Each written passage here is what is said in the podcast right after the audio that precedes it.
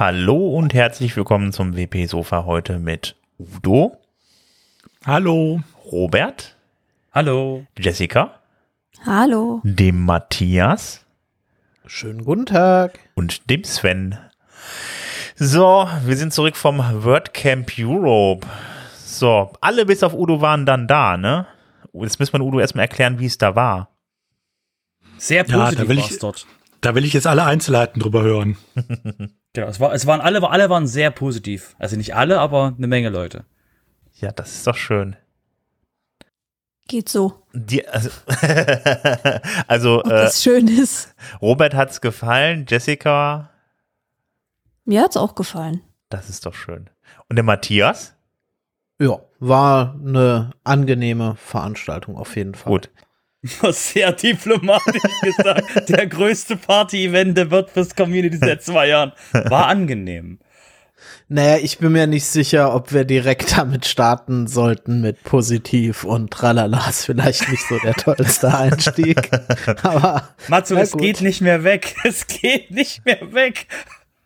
Also ihr, ihr, ihr, merkt schon, ihr merkt schon, wir hatten, wir hatten äh, sehr viel Spaß, uns wieder mal in, in Person zu treffen, ähm, mit Menschen direkt vor Ort sprechen zu können und eben wirklich ähm, ähm, lustige, neue lustige Stories ähm, zu unserem, zu unseren Anekdotensammlungen in der WordPress-Community hinzuzufügen. Ähm, wie, wie, wie ihr also hört, wir haben, es gibt, es war sehr viel los. Ähm, wir haben ähm, nette Menschen, neue nette Menschen getroffen. Ich persönlich habe ähm, eine Menge Menschen, die ich vorher nur aus so kleinen Zoom-Fenstern kannte, ähm, direkt gesehen und habe, äh, wie, wie das äh, so eins der geflügelten ähm, Sprüche auf dem WordCamp war, ähm, oh mein Gott, die Menschen haben Beine.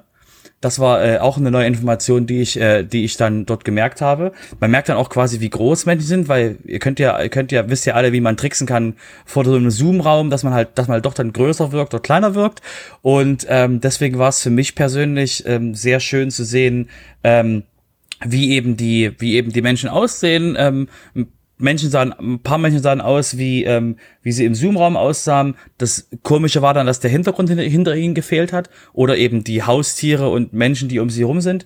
Bei den, bei den, ähm, bei den Online-Events, äh, als jemand, der wirklich sehr tief in den Online-Events war. Ähm, ansonsten ähm, war es doch mal wieder sehr schön, ähm, eben die, die Community in der, in der vollen Größe zu sehen und eben jeder, jede Person, die es dahin geschafft hat, eben zu fragen, okay, was hast du in den letzten zwei Jahren gemacht? Wie geht's dir? Ähm, wie, wie, ähm, äh, was machst du gerade? Äh, was, was ist schön gerade? Was ist schlecht äh, in WordPress? Und das war eben sehr schön, das mal wieder ähm, direkt auszutauschen, eben nicht eben zu warten in so einem Online äh, WordCamp, dass die richtige Person in den in den in den Zoom Raum oder in das andere Tool kommt. Also das war so mein mein Eindruck ähm, und wie sah es bei euch aus?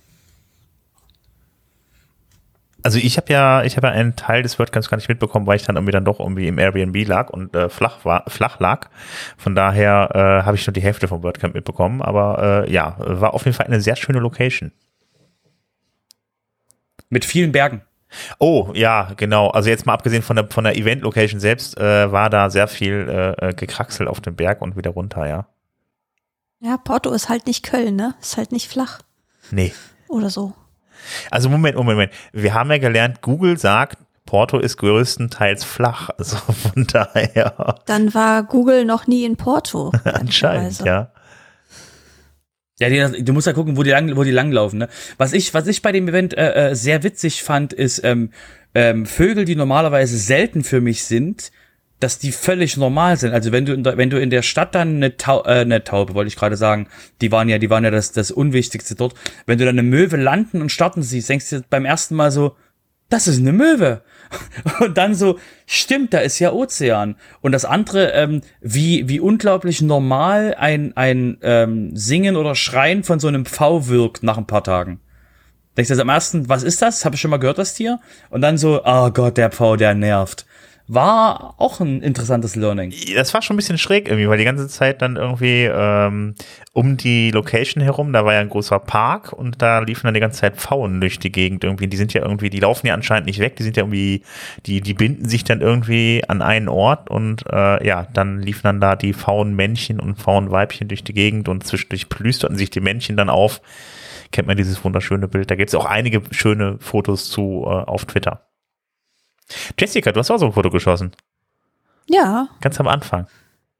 ganz am Anfang und mittendrin und dann noch mit meiner richtigen Kamera und äh, ja, es waren doch sehr fotogen. Ja, tatsächlich. die sehen und im Park gab es auch noch Hühner, auch mit kleinen Küken, die sind dann da rumgerannt, haben was zu fressen gesucht, quer über den, über den Weg, unter die Bänke durch, einfach da mal, wo gerade irgendwie was Interessantes lag, sind die alle hin, ja, die die, Küken hinterher. ja, die, die Frauen, die standen auch schon gelegentlich mal im Gebäude drin, irgendwie, habe ich, meine ich, gesehen zu haben, mal ganz kurz zumindest. Ja, die waren halt auch neugierig, worum es beim, beim WordCamp Europe geht. Ja, sieht man auf jeden Fall so nicht so oft. Sehen auf jeden Fall sehr majestätisch aus, wenn man die so. Ja, also denen gehört die Hütte, wir waren bloß zu Besuch. Achso, genau. die sind auch immer noch da, ja. Wurde ja tatsächlich auch äh, sehr professionell beworben. Also insgesamt hatte ich eh den Eindruck, dass das äh, WordCamp Europe in dieser Edition ähm, äh, mithin den bisher professionellsten Eindruck gemacht hat. Ähm, wenn ich so die ähm, das ganze Signage mir anschaue, ähm, also egal ob es jetzt das Digital Signage war, irgendwie auf den Werbetafeln oder auch äh, die, die Fahnen, die an, an dieser Hauptstraße vor der Venue aufgespannt waren, so dass selbst, sag ich mal, ähm, Menschen aus, aus Porto, Uber-Fahrer, mit denen wir gesprochen haben und, und, und davon mitbekommen haben, dass da diese Konferenz äh, stattfindet.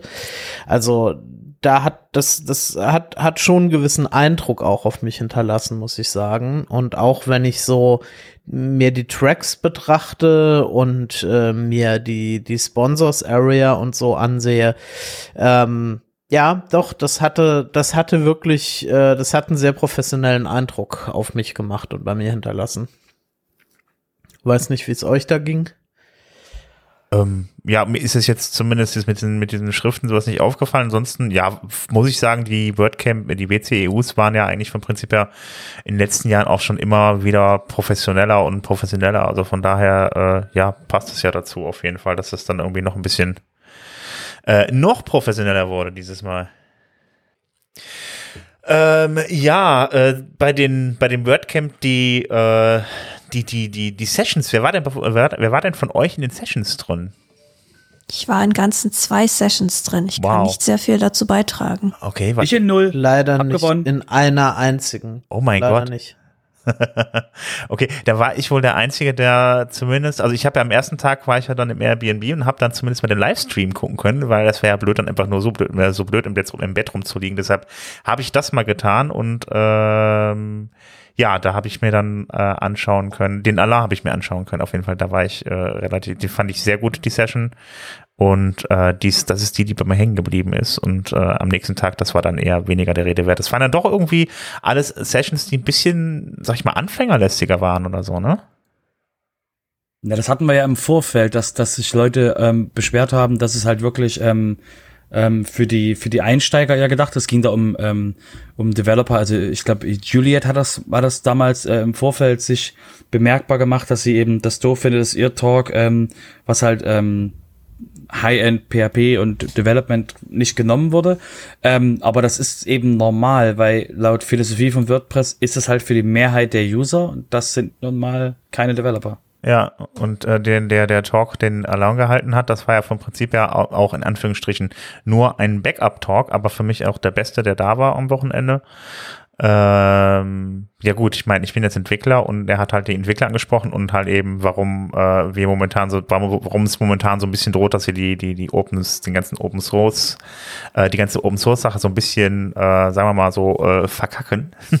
und äh, das hat er halt eben so äh, äh, mal erklärt, warum, wieso, weshalb und man sich, worauf man sich zurückbesinnen sollte. Ähm, fand ich auf jeden Fall äh, sehr, äh, ja, also ist ein sehr schöner Talk gewesen. Also dann kann man sich dann auch gerne nochmal auf dem Livestream angucken. Ich weiß nicht, ob sie schon einzeln draußen sind, aber im Livestream sind sie auf jeden Fall auf YouTube ähm, drin. Das müsste am ersten Tag gewesen sein, irgendwie relativ am Anfang. Ansonsten äh, gab es ja eigentlich, also ich weiß nicht, ob ihr das mitbekommen habt, die, wie die, die, die, äh, äh, ja, die FAQ-Runde mit Matt. Ja, da saß ich auch da drin tatsächlich. Okay, dann waren Die es drei ich- Sessions. Genau, die hatte ich auch gesehen.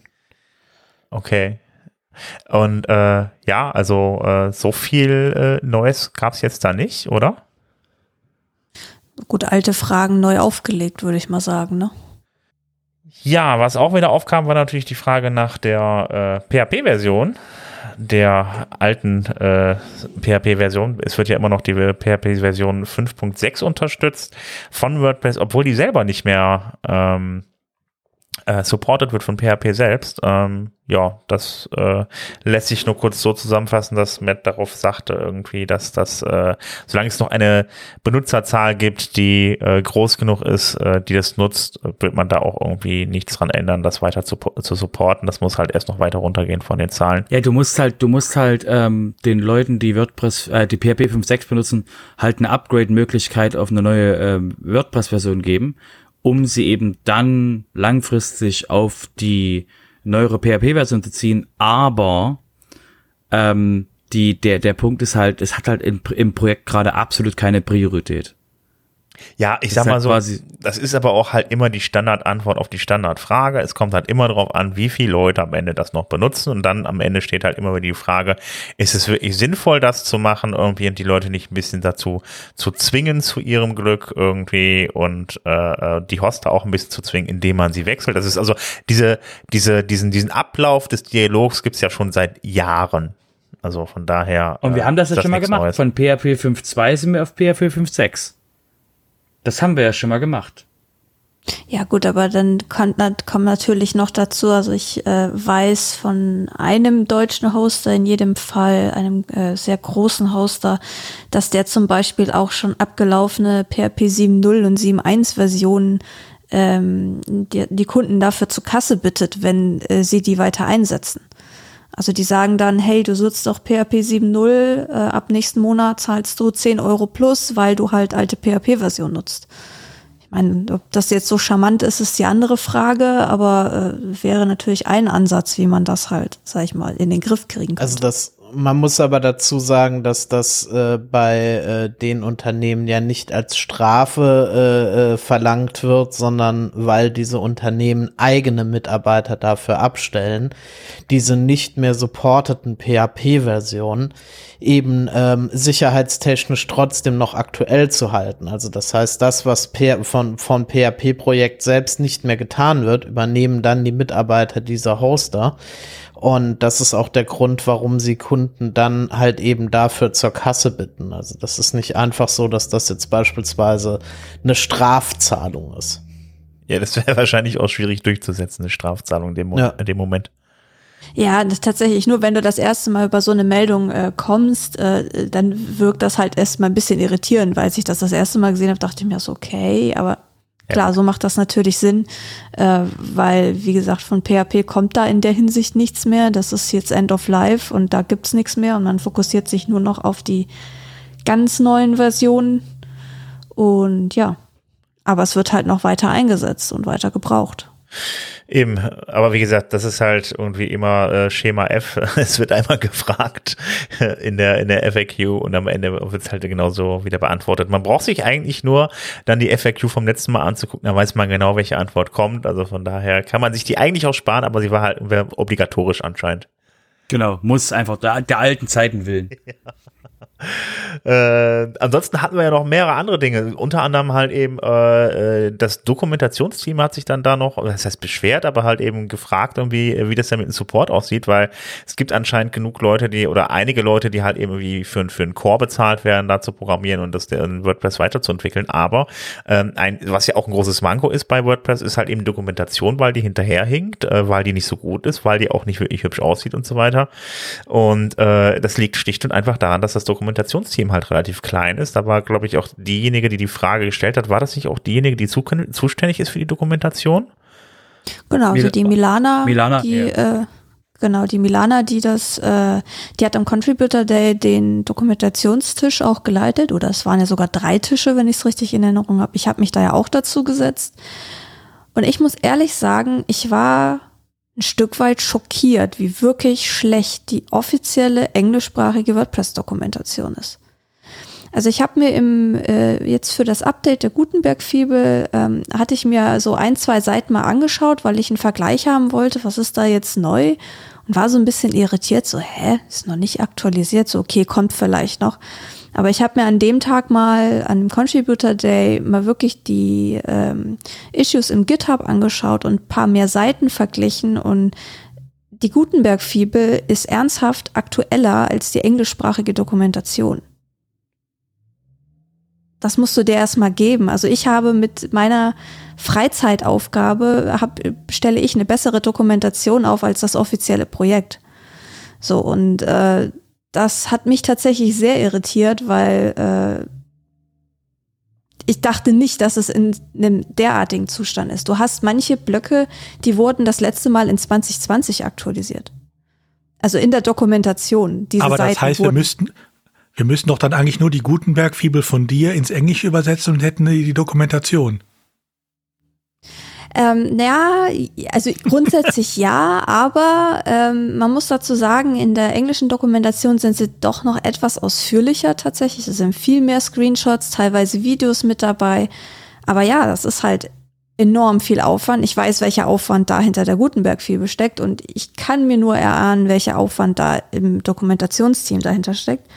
Und das Problem ist halt, dass Milana die einzige zumindest das ist mein letzter Kenntnisstand, die einzige bezahlte oder gesponserte Person ist, die sich um Dokumentation kümmert.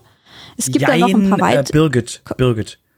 Äh, äh, Birgit, nicht deutsche Birgit, die äh, Birgit äh, Paul, Polly Hack, ähm, die ist ja von Automatic gesponsert und die, ähm, ähm, also die ist gesponsert im, im Team Bifrost, also Bifrost, das eben äh, den Leuten helfen soll, den Blog-Editor besser zu benutzen. Deswegen macht sie auch das, die macht, hat die Gutenberg Times vorher gemacht. Wir hatten die schon öfter hier in der Sendung erwähnt.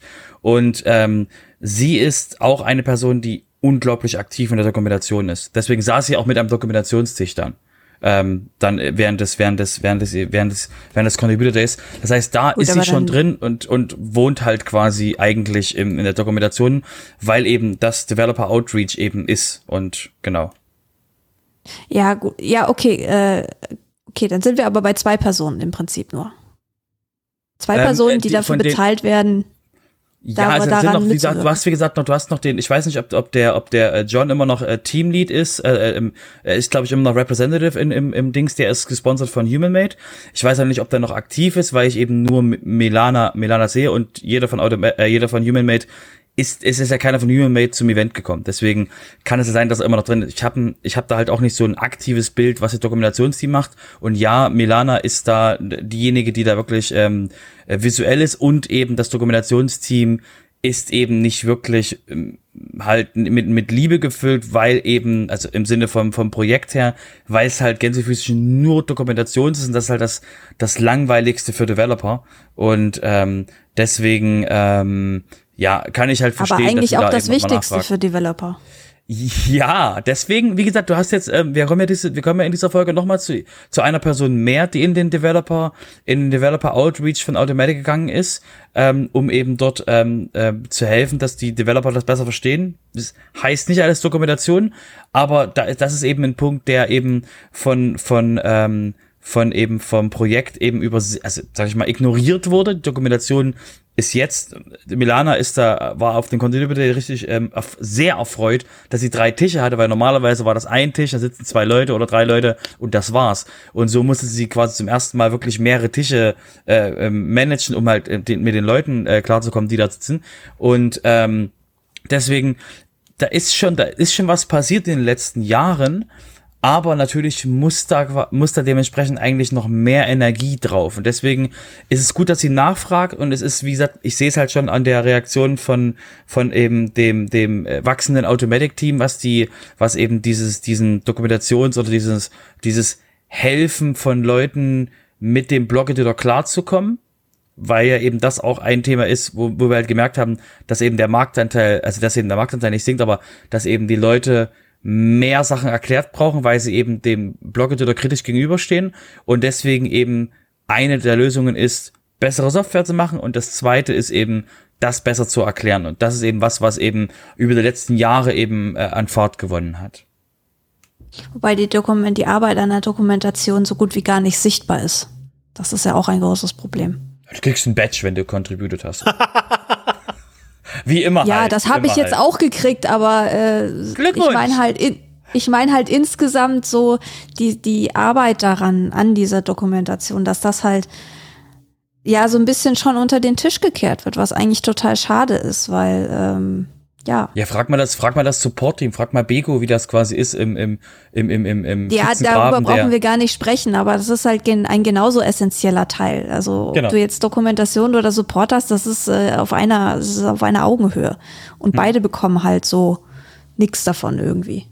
Also es gibt ja auch Positivbeispiele, da muss man aber dazu sagen. Also ich bin ja immer, äh, ich habe mich ja da mal äh, eine Weile lang durch Laravel beispielsweise durchgekämpft und ich fand die Dokumentation da sehr übersichtlich und auch die, äh, die hatten auch schöne Videos dazu. Und soweit ich mich dran erinnere, so waren die Videos bei uns ja gar nicht gewünscht, wenn man dann damit ja irgendwie irgendwelchen Leuten dann irgendwie ihren Job streitig machen könnte Nein, oder so. das war das, das war das Trainingsteam und das hat sich ja auch gegeben. Das war Ja. ja, auch quasi der, der, der Punkt, dass wir eben, ähm, das war mal so vor 2019 auf dem WordCamp US, habe ich das von einem Trainingsteam Menschen gehört.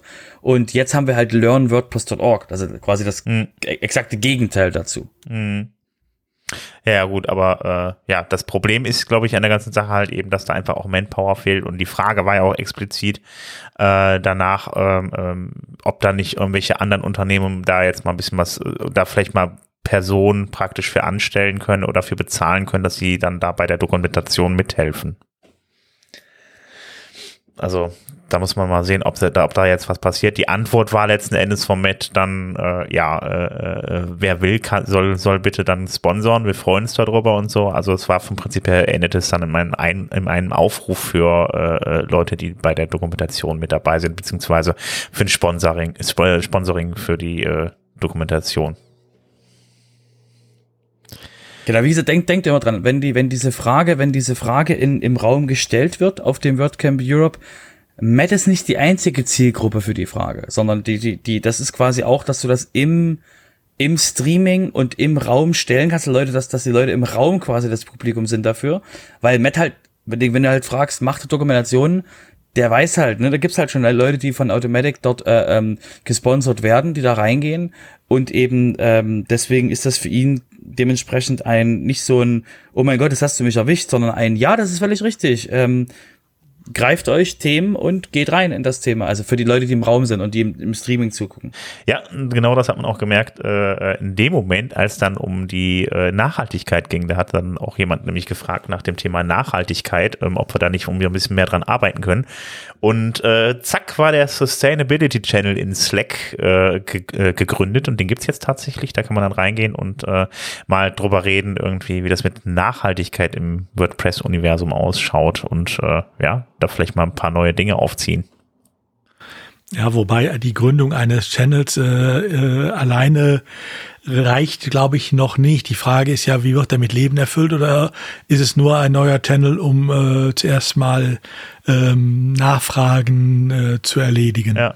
ja, muss mal gucken, wie sich das jetzt verhält. Aber letzten Endes, sag mal so, also ist kaum ein Channel mit so einem großen Publikum eröffnet worden. Also da bleibt vielleicht auch der ein oder andere dann da mal drin hängen oder so. Also ich meine, äh, im Livestream und vor ein paar tausend Leuten äh, wurde der praktisch gegründet, der Channel. Also von daher er zumindest mal gut Werbung gehabt. Aber ist ja auch schon ein bisschen was passiert in dem Channel, so ist nicht. Der ist nicht nur gegründet worden und dann war Ah. Ruhe. Da, wenn du drüber scrollst, das ist schon, Ah, okay, cool. da haben sich die Leute schon äh, sehr intensiv ausgetauscht. Dann siehst du mal, dann hat es auf jeden Fall funktioniert, definitiv. Also. Äh, ansonsten, ach so, ja, genau. Es gab ja noch weitere Fragen, äh, unter anderem zum Thema, äh, äh, ja, ein Marktplatz auf WP, auf das WordPress.org irgendwie, dass dann vielleicht dann Leute dann ihre Plugins oder ähnliches dann da verkaufen können. Da war die Frage wieder da. Äh, das wurde dann einfach mal, äh, das wurde auf jeden Fall äh, äh, verneint von Matt. Kann ich verstehen. Wie Ja. willst du Payments in der ganzen Welt anbieten? Ja, wie macht Envato das? Also Ja, möglich ist es schon. Es ist nicht eine Frage des Könnens, sondern eine Frage des Wollens. Genau, also das sehe ich genauso. Ich meine, WooCommerce macht es auch, WooCommerce ist auch Automatic, also von daher, es geht schon irgendwie. WordPress.org ist nicht Automatic. Ich weiß, es ist un unglaublich naheliegend, das Thema, aber es ist ein Unterschied. Ja, aber es gibt ja die Vorlage. Ne? Also man könnte, das ist ja die Frage halt eben vielleicht eher eine rechtliche Frage, halt wer macht es letzten Endes und so weiter. Da muss ja auch jemand hinterstehen. Ich denke, der Hintergrund, der Hintergrund, der immer, der immer dort mitgeschwungen hat auf WordPress.org, war eben, das ist ein volontiergetriebenes System. Ja, ich weiß, es ist quasi nicht alles volontier dort, aber du hast eben Leute, die sehr ähm, die sehr gemixt sind von anderen Firmen. Also zum Beispiel Plugin Team macht, ähm, ist die Hauptperson, visuelle Hauptperson, eine Person von einem Hoster und nicht von Automatic. Und, ähm, und bei dem, bei den Plugins war es halt immer dieses, ähm, dass eigentlich encouraged wird, dass eben normale Menschen Plugins einreichen, halt nicht sofort, ich will jetzt ein Plugin hier fertig machen, weil ich damit Geld verdienen will. Das ist eigentlich nicht der Hauptdreh- und Angelpunkt der WordPress-Community oder von WordPress.org.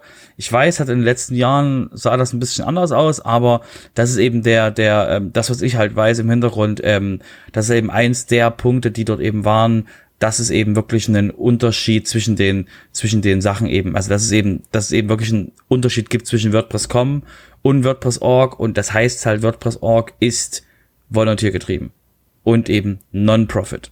Ja, das stimmt schon. Ja. Das passt dann schwierig da rein auf jeden Fall, das definitiv. Ähm, und dann äh, ein Punkt war noch, der mir noch aufgefallen ist, das ist, äh, äh, es ging ja darum, dass WordPress Marktanteile verliert. Da hatten wir ja auch schon da mal ausgiebig drüber gesprochen. Ähm, äh, das hat er eigentlich äh, direkt abgetan auf die und, und geschoben auf die Abschaltung des Alexa-Dienstes, dass die Zahlen da wohl jetzt auch nicht mehr so zuverlässig wären und so, wie ich das verstanden habe. Äh, ja, also äh, wird auf jeden Fall zumindest öffentlich jetzt nicht wirklich so ernst genommen. Ja, was soll er denn sagen? Das Ende ist nah, das Ende ist nah. ähm, Nein, er hätte ja sagen können, gut, alles klar, und dann, da waren wir in letzter Zeit nicht gut, dann müssen wir wieder besser werden oder so, aber er hat gesagt, nö, nö, das ist halt, das, das passt schon hat er gesagt. Ja, genau. Also Alexa, die, die API war immer noch verfügbar, die da äh, ja. bei den bei den letzten, bei dem ersten Dip, der da war, war die API im Hintergrund immer noch verfügbar. Das heißt, das ist es nicht hundertprozentig, aber naja, richtig. Die die Zahlen, ähm, äh, da kannst du halt so einen kleinen Ditch kannst du halt kriegen, wenn die wenn die eben wenn da eins der der API-Endpunkte abgeht. Die Frage ist halt, wie entwickelt sich wie entwickelt sich das jetzt weiter? Ne? Das ja. ist halt der der Dreh- und Angelpunkt dort und ähm, und ja, wir haben noch lange nicht die Leute, wie ich es immer schon sage. Elementor rettet uns gerade den Hintern und ähm, wir haben halt noch nicht, wir haben halt noch nicht den, diese eine Story um die Leute, die den Blogger gerade meiden, äh, wie es Weihwasser, um eben die zu überzeugen. Ja. Äh, okay, also das war's zur, zur FAQ. Äh, ansonsten ähm, habt ihr noch irgendwelche Fragen zur FAQ, die euch da eingefallen sind oder aufgefallen sind? Ich glaube, das war's, glaube ich, so grob, ne? Ähm, ansonsten äh, bleibt noch zu sagen, also ja genau, wir hatten vorher, wir hatten vorher noch Events und die ganze Sache, äh, ja, es war ja ein äh, Event in, sag ich mal, in der der hoffentlich Post-Covid-Zeit. Ähm, ja, also äh, ich muss ganz ehrlich sagen, also es gab also es gab halt diverse Partys auch vorher. Ähm, äh, ja, da musste man halt auch schon ein bisschen gucken irgendwie, wie das, wie das ist, wenn man da wirklich dann da Angst davor hat, dann da sich irgendwie anzustecken. Also war das nicht unbedingt irgendwas für jemanden irgendwie. Es sei denn, man hat halt die ganze Zeit Maske getragen, aber das hat irgendwie, ich habe außer Robert kaum jemand gemacht. Bernhard. Bernhard hat das gemacht, ja, super. Ja. Also ich habe indoor auch ausschließlich Maske getragen. Also draußen halt dann nicht mehr, weil du, man braucht dann halt auch irgendwann mal Frischluft. Aber wenn, wenn ich sag mal, wenn ich auch draußen in einer Menschenmenge stand, habe ich sie auch getragen. Also ich muss ganz sagen, also äh, ganz ehrlich sagen, so Indoor fand ich die, die Veranstaltung teilweise echt ein bisschen grenzwertig, weil die also teilweise wirklich dann proppevoll waren. Also, äh, dass man wirklich dann da auch sehr, sehr eng aneinander stand. Äh, gut, bleibt einem dann überlassen, dann da nicht hinzugehen. Was ich ehrlich gesagt ein bisschen problematisch fand, war die Aussage, dass das halt eben ein, ein Safe-Event ist irgendwie. Ähm, das war ja vorher die Ansage, hat man ja gesagt, auch vom, vom Community Support her, dass man sagt, wir ähm, machen das so. Äh, wir wollen nicht, dass die Leute, die Organisatoren und auch die, die, die Helfer, die dann da sind, ähm, dass die halt eben den Leuten, die reinkommen, halt eben vorschreiben müssen, ob, dass sie die Maske zu, tra äh, zu tragen haben, weil die sollen da jetzt nicht irgendwie in Konflikt mit den Leuten kommen und so weiter. Das macht dann halt dann vor Ort die Location, also das, Person das Personal von der Location. Ja, hat man sich schön ausgedacht, nur hat das auf selbst bei der Vorzeigeveranstaltung äh, überhaupt gar nicht geklappt. Also ähm, innen drin in der Ver also in in der Event Location, also wo die wo die Sessions waren und auch in der Sponsoring Area in das Gebäude rein. Also ich weiß nicht, wie es Tag eins war, da war ich ja nicht da, bei Tag zwei war ich da und äh, da muss man sagen, dass also locker ein Drittel komplett ohne Maske direkt reingerannt sind, ohne dass irgendjemand was jemand was gesagt hat. Also wenn dann wurden dann Badges dort kontrolliert und äh, da hat aber keiner auf eine Maske geachtet. Also von daher, ja, also so safe war das Event in dem Punkt nicht. Am Contributor Day am ersten Tag hatte ich schon den Eindruck, dass ja. da sehr überwiegend Maske getragen wurde. Am zweiten Tag hat sich das etwas ähm, aufgeweicht und ich meine, äh, da, da hat ja auch jeder ein anderes Empfinden. Für mich das größte Problem war eigentlich die Kommunikation zu sagen, das ist ein Safe Event, weil es gibt keine Safe Events. Es gibt diese Events einfach nicht.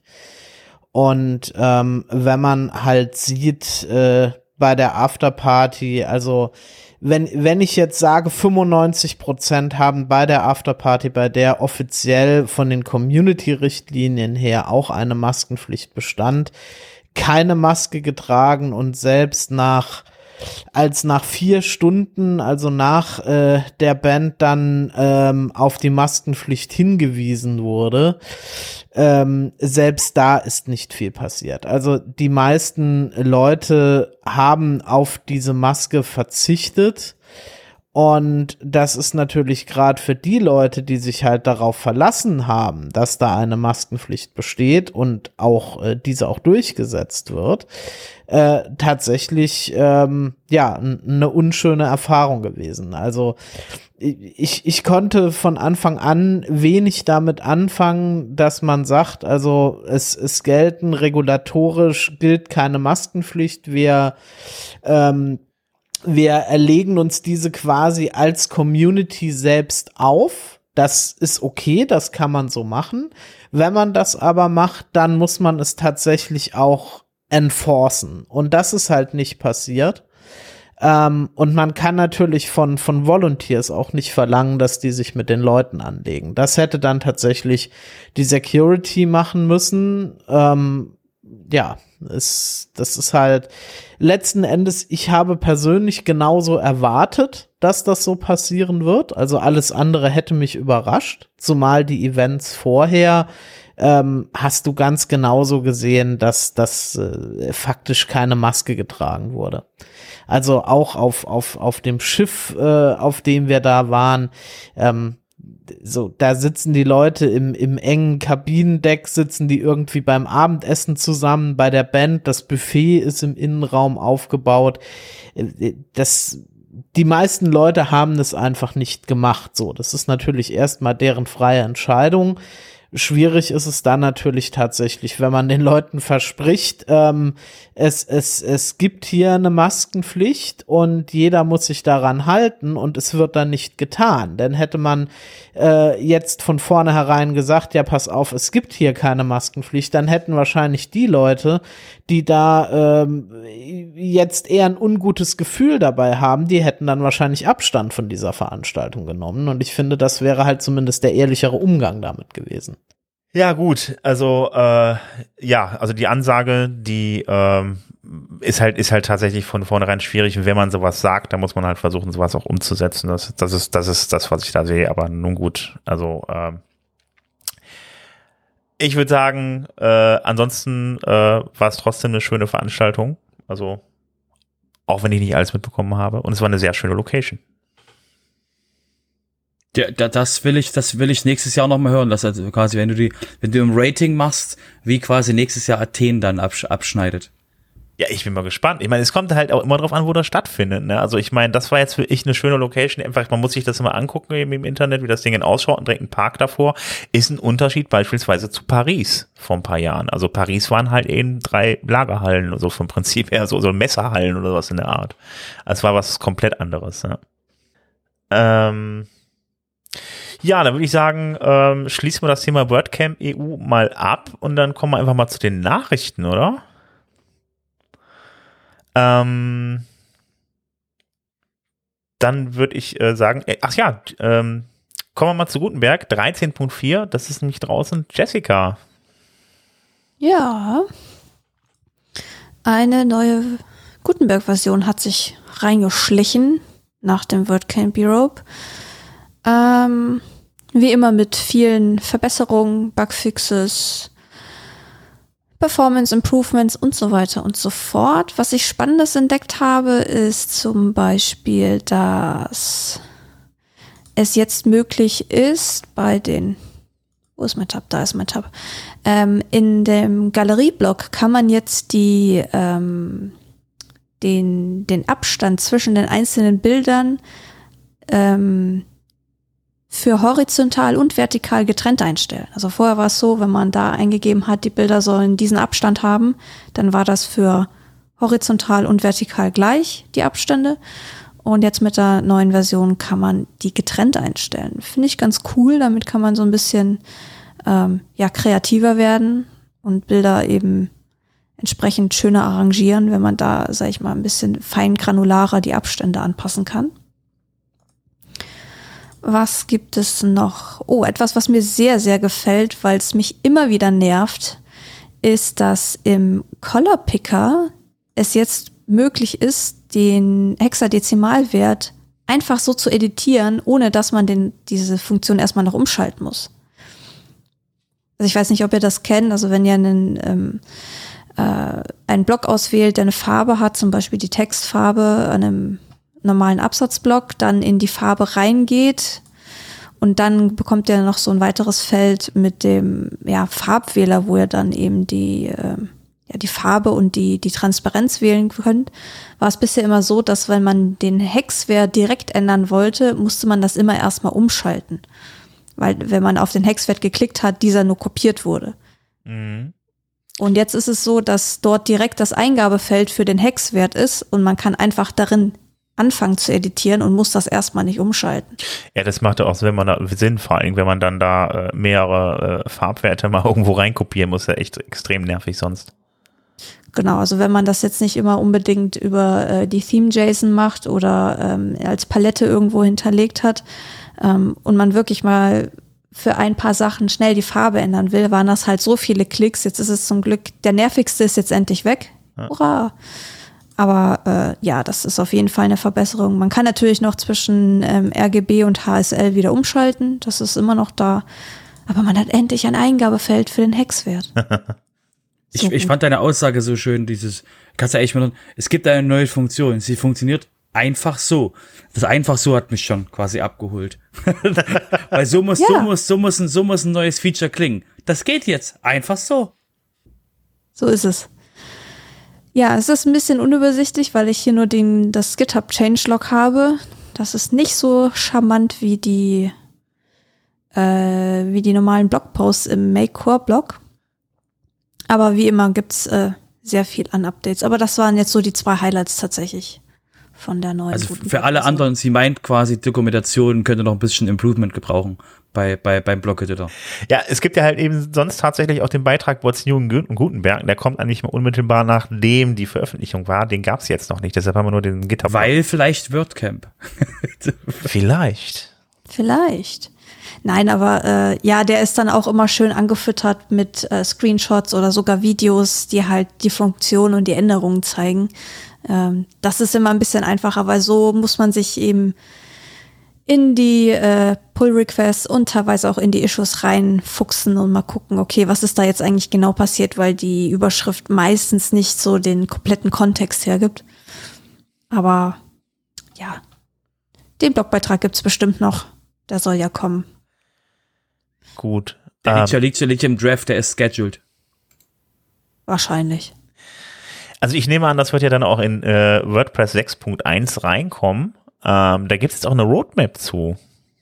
zu genau. 6.1. Die hat Matthias Ventura am letzten WordCamp-Tag, am 4. Juni, äh, veröffentlicht. Das ging da schon rund auf Twitter. Und da beschreibt er halt einfach, was jetzt so die Roadmap ja für die neue Version wird, woran eben jetzt noch gearbeitet werden soll. Ähm, da soll es zum Beispiel Verbesserungen am Template-Editor geben, ähm, auch äh, mit dem Navigationsblock, da ist ja immer noch viel Arbeit, äh, steht immer noch viel Arbeit an, um den noch besser zu machen. Ähm, dann, äh, ja, Pattern, Patterns äh, sollen weiter verbessert werden oder das Pattern Building, also auch, dass man die Patterns dann direkt im Editor erstellen kann. Und natürlich auch, ja, weiterhin die ähm, Blöcke und äh, Design-Tools. Also ich hatte jetzt auch angemerkt während des WordCamps, ähm, dass äh, die, ähm, die äh, Konsistenz, nein, die, die Consistency im Englischen, ich weiß jetzt gerade nicht das deutsche Wort. Wortfindungsschwierigkeiten, wie immer. Ähm, also, dass äh, im Prinzip die Blöcke die gleichen Einstellungen erhalten. Im Prinzip, dass man sagen kann, ähm, es gibt überall Padding, es gibt überall Margin, es gibt überall gleiche also durchgängige Einstellungen. Genau, dass sie halt nicht an jedem Block irgendwie anders sind, so wie es halt jetzt der Fall ist. Was mir halt auch beim Update der Gutenberg-Fibel wieder mal sehr aufgefallen ist, wie unterschiedlich dann doch die Einstellungsmöglichkeiten sind, wo man sich halt manchmal fragt, okay, warum gibt's das jetzt an dem Block, diese Einstellung? Es wäre doch an dem anderen viel sinnvoller. Ähm, ja, das ist noch ein großes Thema, weil das einfach es macht das fühlt sich nicht ganz rund an, tatsächlich. Und das wäre cool, wenn das auf jeden Fall noch mit reinkommen wollen würde. Da habe ich mit der Birgit Pauli Haag auch äh, schon ein bisschen dazu gesprochen und werde so ein bisschen noch meine Findings aus dem aus dem Update der Gutenberg-Fibel da noch äh, ein bisschen dem Projekt zukommen lassen, dass sie das vielleicht auch noch mal anschauen und hier und da vielleicht noch das ein oder andere, die ein oder andere äh, ja Eigenschaft aktivieren, so dass wir es halt auch an allen Blöcken nutzen können. Ja, das macht durchaus Sinn. Also ich finde, also ich habe ja ein großes Problem teilweise mit den Einstellungen, die man über die Theme-JSON machen kann, dass man bestimmte Dinge einfach abschalten kann irgendwie. Äh, das wird nämlich dann komisch, wenn ich dann praktisch dann unterschiedliche Themes habe oder unterschiedliche Seiten äh, oder unterschiedliche Seiten betreue mit, mit unterschiedlichen Themes und dann auf einmal auf dem einen Block Einstellungen habe, auf den anderen die wieder nicht habe und so weiter. Das ist äh, äh mhm. auch da schon echt sehr inkonsistent. Und äh, ja, du meintest das tatsächlich das Wort äh, konsistent, ja. Gut, dann hatte ich es doch richtig im Kopf. ja, das war es eigentlich zur Roadmap für 6.1. Erstmal. Okay, ja, dann äh, äh, gibt ja noch äh, ein Feedback aus der Community zum Thema äh, äh WordPress und äh, was man da verbessern könnte, knüpft praktisch nahtlos an das Thema an. Robert, Genau, das Ding nennt sich High Level Outreach, also Feedback. Äh, wir haben ja schon öfter hier vom Outreach-Programm ähm, erzählt, wo es eben darum geht, ähm, sagt uns mal alles, was, was ihr nicht so toll findet. Und dann denkt ihr euch immer, ja, das, okay, wer macht das schon? Und ähm, das ist ein sehr schöner, langer Artikel, wo eben wirklich erklärt wird, hey, in das Problem laufen Leute rein und wir müssen uns das angucken oder eben äh, eine schöne ein schönes ähm, einen schönen äh, Zusammenfang fand ich auch dass Leute halt nicht verstehen was zum Henker ist der Unterschied zwischen dem zwischen dem Seiteneditor dem Page-Editor, also dem Post-Editor und dem, dem Seiten-Editor, eben der, dieser Unterschied eben, dass man wirklich das ganze Template oder nur einen Teil des Templates bearbeitet, das ist eben ähm, sehr schönes Feedback, was eben dort gesammelt wird, wo eben dann wirklich sich dann ähm, eben die Kontributoren vom, vom ähm, Gutenberg-Projekt eben das anschauen und eben ähm, dann eben dort auch auf ähm, GitHub-Issues verlinken. Das heißt, ähm, das ist eben, wenn ihr mal wissen wollt, okay, was sind eigentlich so die, die, die Probleme oder so, die, die Sachen, die zurückgemeldet werden, das ist eben ein sehr schöner Punkt, eben wirklich mal immer jeden Monat oder alle zwei Monate mal reinzuschauen und zu sehen, okay, woran wird, was sind gerade so Blachen, wie wird's, äh, gibt's da schon ein Issue für? Und dann wird eben gleich direkt drauf verlinkt, was halt wirklich sehr, sehr spannend ist, eben die Probleme zu hören und eben dann, okay, und das ist quasi, ähm, deswegen versuchen wir, ähm, ähm, das so zu lösen und ähm, das ist eben ist sehr spannend, da mal eben in die äh, in die inneren äh, Verarbeitungsvorgänge reinzuschauen, wie eben aus Feedback ein GitHub-Issue wird, was eben dann im Gutenberg-Projekt bearbeitet wird. Ist also dieses dieses Feedback ist auf jeden Fall relativ umfangreich geworden, also hat man ein bisschen was zu lesen. Genau, und das ist halt immer das Schöne, man kann halt wirklich dann sehen, okay, das der, und diese Anfrage, aus der Anfrage kommt quasi ähm, ähm, äh, zum Beispiel Keep Custom Templates across Themes. Ähm, sondern hier so so it uh, so work doesn't lost uh, isn't lost when switching between block themes. Das ist einfach quasi so ein ähm, ein einfaches Wechseln zwischen den zwischen den Block Themes und dann kommt halt GitHub Issue 31.954 raus. Deswegen oder wird eben dann darauf verlinkt. Das ist eben sehr sehr spannend eben dann wirklich diese diese Zusammenhänge da eben äh, draus auch rauszulesen zu können. Ja. Okay, dann würde ich sagen, dann schließen wir jetzt hier mal den WordPress Core ab und kommen zu den Plugins. Und da habe ich auch schon ein klein, äh, kleines Plugin mitgebracht. Ich weiß nicht, wer von euch Lottie-Files kennt. Das sind. Ich. Du kennst die, ja, das ist doch schön. Wer noch? Ja. Okay, also wer es noch nicht weiß, es sind ähm, ja Animations, äh, ja animierte Bilder, ähm, die auf JSON-Basis funktionieren. Ähm, das ist ein Format, das hat sich, glaube ich, Airbnb irgendwann mal ausgedacht. Und äh, das ist wohl sehr äh, populär. Und da gibt es eine Firma, die sich da mit ne, äh, insbesondere mit beschäftigt. Lottie-Files äh, nennt sich die. Und ähm, die vertreiben unter anderem diese äh, einige äh, von diesen Lottie-Files und die haben jetzt ein WordPress-Plugin programmiert und öffentlich gestellt, dass man die bei sich ähm, einbinden kann. Dann könnt ihr mal einfach mal nach äh, Lottie-Files suchen im WordPress, äh, WordPress.org äh, Plugin-Verzeichnis und das mal ausprobieren mit den Lottie-Files. Also Lottie-Files muss man einfach dazu sagen, sind animierte über JSON-Befehle äh, animierte ähm, SVG-Dateien. Ähm, das heißt, es sind, äh, man kriegt ein bisschen, äh, man kriegt einige nette äh, Effekte damit hin, äh, einige nette Bilder auch, die sich bewegen. Äh, und die nehmen nicht viel Speicherplatz weg und sind äh, vor allen Dingen, sie sind auch schnell geladen und von den Browsern schnell gerendert. Also ähm, wer an sowas Interesse hat, ähm, der ist mit Lottie-Files eigentlich gut bedient. Ähm, es gibt nicht nur diesen einen Hersteller, also Lotti ist ja ein äh, übergreifendes Format, aber ähm, das ist halt ein Hersteller, der sich besonders damit heraustut. Und äh, wer einfach, damit man was rumspielen will, für den ist das sicherlich eine gute Idee. Passt vielleicht nicht für jede Seite, aber es gibt genug Auswahl. Ja, und die sind halt auch, äh, ich sag mal, Animation ist auch gerne nachgefragt, einfach weil, äh, ja, Menschen finden es interessanter, wenn sich was bewegt auf der Webseite.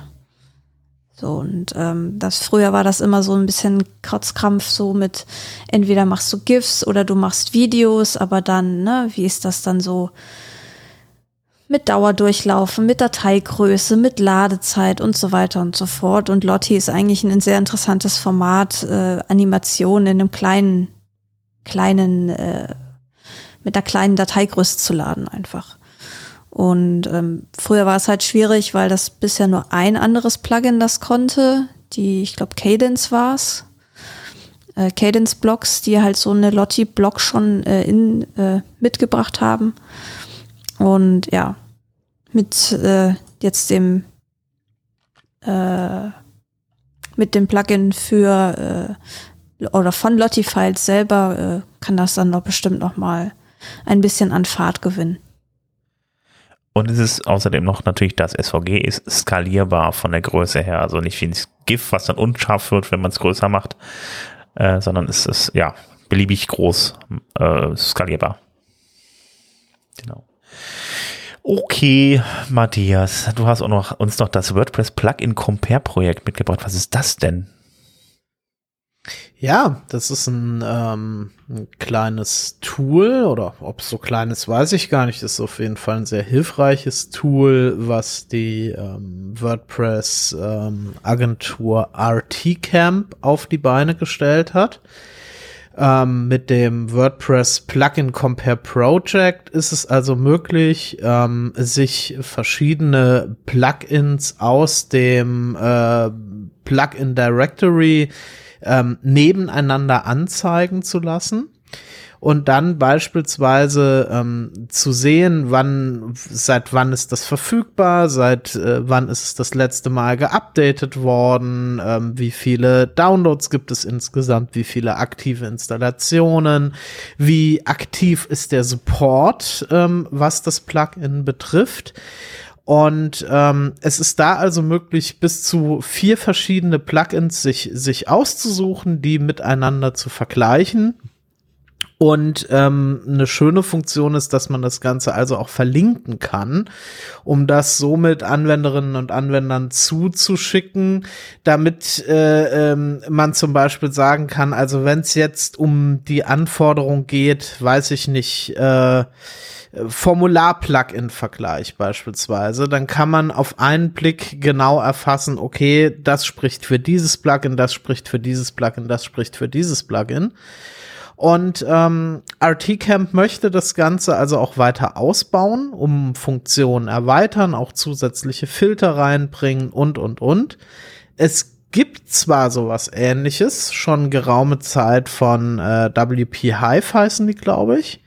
Allerdings geht es hier ähm, bei diesem Vergleich ähm, von vom äh, WordPress Plugin Compare Project ähm, jetzt mehr darum, so die die ähm, die die Hard Facts zum jeweiligen Plugin darzustellen, übersichtlich darzustellen, als jetzt einen Performance Vergleich durchzuführen.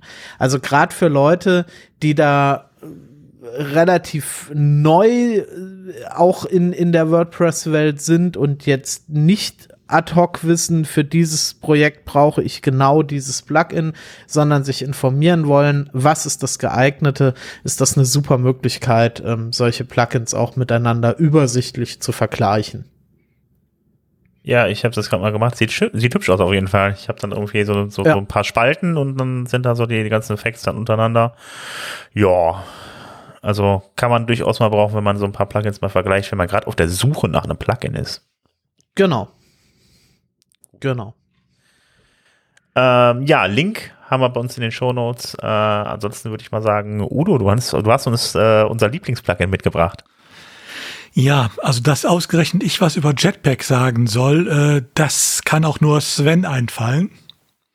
Aber ja, wir, hatten, wir, hatten, alle sehr, wir hatten alle sehr viel Spaß, deinen Kopf darauf zu machen. Ja, das glaube ich euch ungesehen. Also dieses Plugin, was nicht genannt werden soll, ähm, ist eigentlich ja selten Thema bei uns gewesen, was einfach daran liegt, dass Jetpack in der Version, wie es im Moment besteht, äh, auf Seiten, die in der EU gehostet werden, also auch auf deutschen Seiten, nicht rechtskonform einsetzbar ist, weil das an so vielen Stellen nach Hause telefoniert und äh, Daten überträgt, äh, dass es nicht mehr feierlich ist. Und äh, darüber ja auch keinerlei Informationen gibt. Es war übrigens auch schon, das war ja schon äh, vorher auch so, als wir noch äh, äh, das Privacy Shield und so hatten, weil da ist Automatic ja auch nie beigetreten für dieses Plugin, eben weil sie wussten, dass sie zu viel Daten übertragen. Ähm, anders als mit ihrem VIP-Programm und so, das war ja drin, aber äh, Jetpack nie. Also daran hat sich nichts geändert. Also meine äh, Einschränkungen zu Jetpack sind hiermit ausreichend kundgetan und dann kann ich mich jetzt über das, die Neuerung bei Jetpack und mit euch unterhalten. Ähm, Jetpack war ja in der letzten Zeit, hat sich ja immer mehr zu so einem Schweizer Taschenmesser entwickelt. Ne? Also alles, was nicht im Chor war und oder aus irgendwelchen Gründen nicht in Chor kommen sollte oder äh, sonst was, was aber von allgemeinem Interesse für Webseitenbetreiber war, das hat Automatic immer in Jetpack reingepackt. Ähm, das heißt, das Ding konnte alles. Äh, von Social Media über Backups bis äh, zu ähm, Besucheranalytics, äh, es war alles mit drin. Die eierlegende Wollmilchsau. Ja, Produkte. genau. Das ist auch nach wie vor so. Allerdings geht man jetzt dazu über und äh, baut daraus so ein bisschen auch so eine Plugin-Familie, habe ich den Eindruck. Es hat ja so ein, zwei Zukäufe schon mal gegeben, ähm, die man äh, wie Zero BS, das ist so ein äh, ähm, Customer Relationship Management äh, Plugin. Äh, das hat man bestehen lassen, hat es dann nur umbenannt in ähm, äh, wie heißt es jetzt? Äh, JPEG, JPEG CRM, CRM glaube ich. Ja, genau, JPEG CRM, ja. glaube ich. Ähm, aber das äh, hat man einfach weiter bestehen, das hat nur umgelabelt. Ähm, und ähnliches macht man jetzt auch mit einigen anderen Bestandteilen aus äh, JPEG beziehungsweise aus Jetpack beziehungsweise mit anderen Plugins von Automatic. Ähm, das heißt, es gibt jetzt neben dem eigentlichen Jetpack äh, noch sechs weitere Plugins, die auch Jetpack heißen, aber nur eine bestimmte Funktionalität haben. Das ist zum einen Jetpack Backup. Das ist übrigens ein Plugin, ähm, was ihr zwar kostenlos aus dem Repository runterladen könnt, äh, für, also es macht genau das, was es äh, im Namen hat, ne? es macht Backups von der Webseite. Es ist aber nur nutzbar mit einem Bezahlplan von Jetpack, weil äh, man kann nicht einstellen, ich will da und da und da äh, oder da hosten, äh, also mein Backup äh, sichern, sondern äh, da, äh, die Backup-Sicherung geht nur über die Cloud von äh, Automatic. Ähm, man braucht also einen entsprechenden Plan. Heißt natürlich auch, äh, die Daten werden irgendwo auf amerikanischen Servern gespeichert. Ist kein Thema, wenn ihr nur eine einfache Webseite habt.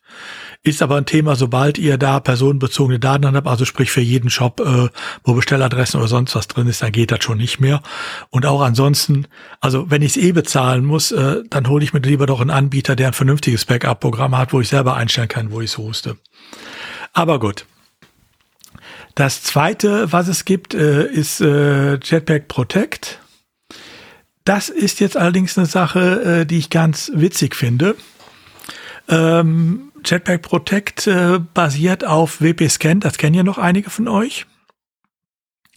WP-Scan war früher ja so ähm, the Tool äh, of my choice, äh, sobald ich äh, Webseiten prüfen wollte, äh, wird da irgendwas benutzt, was ähm,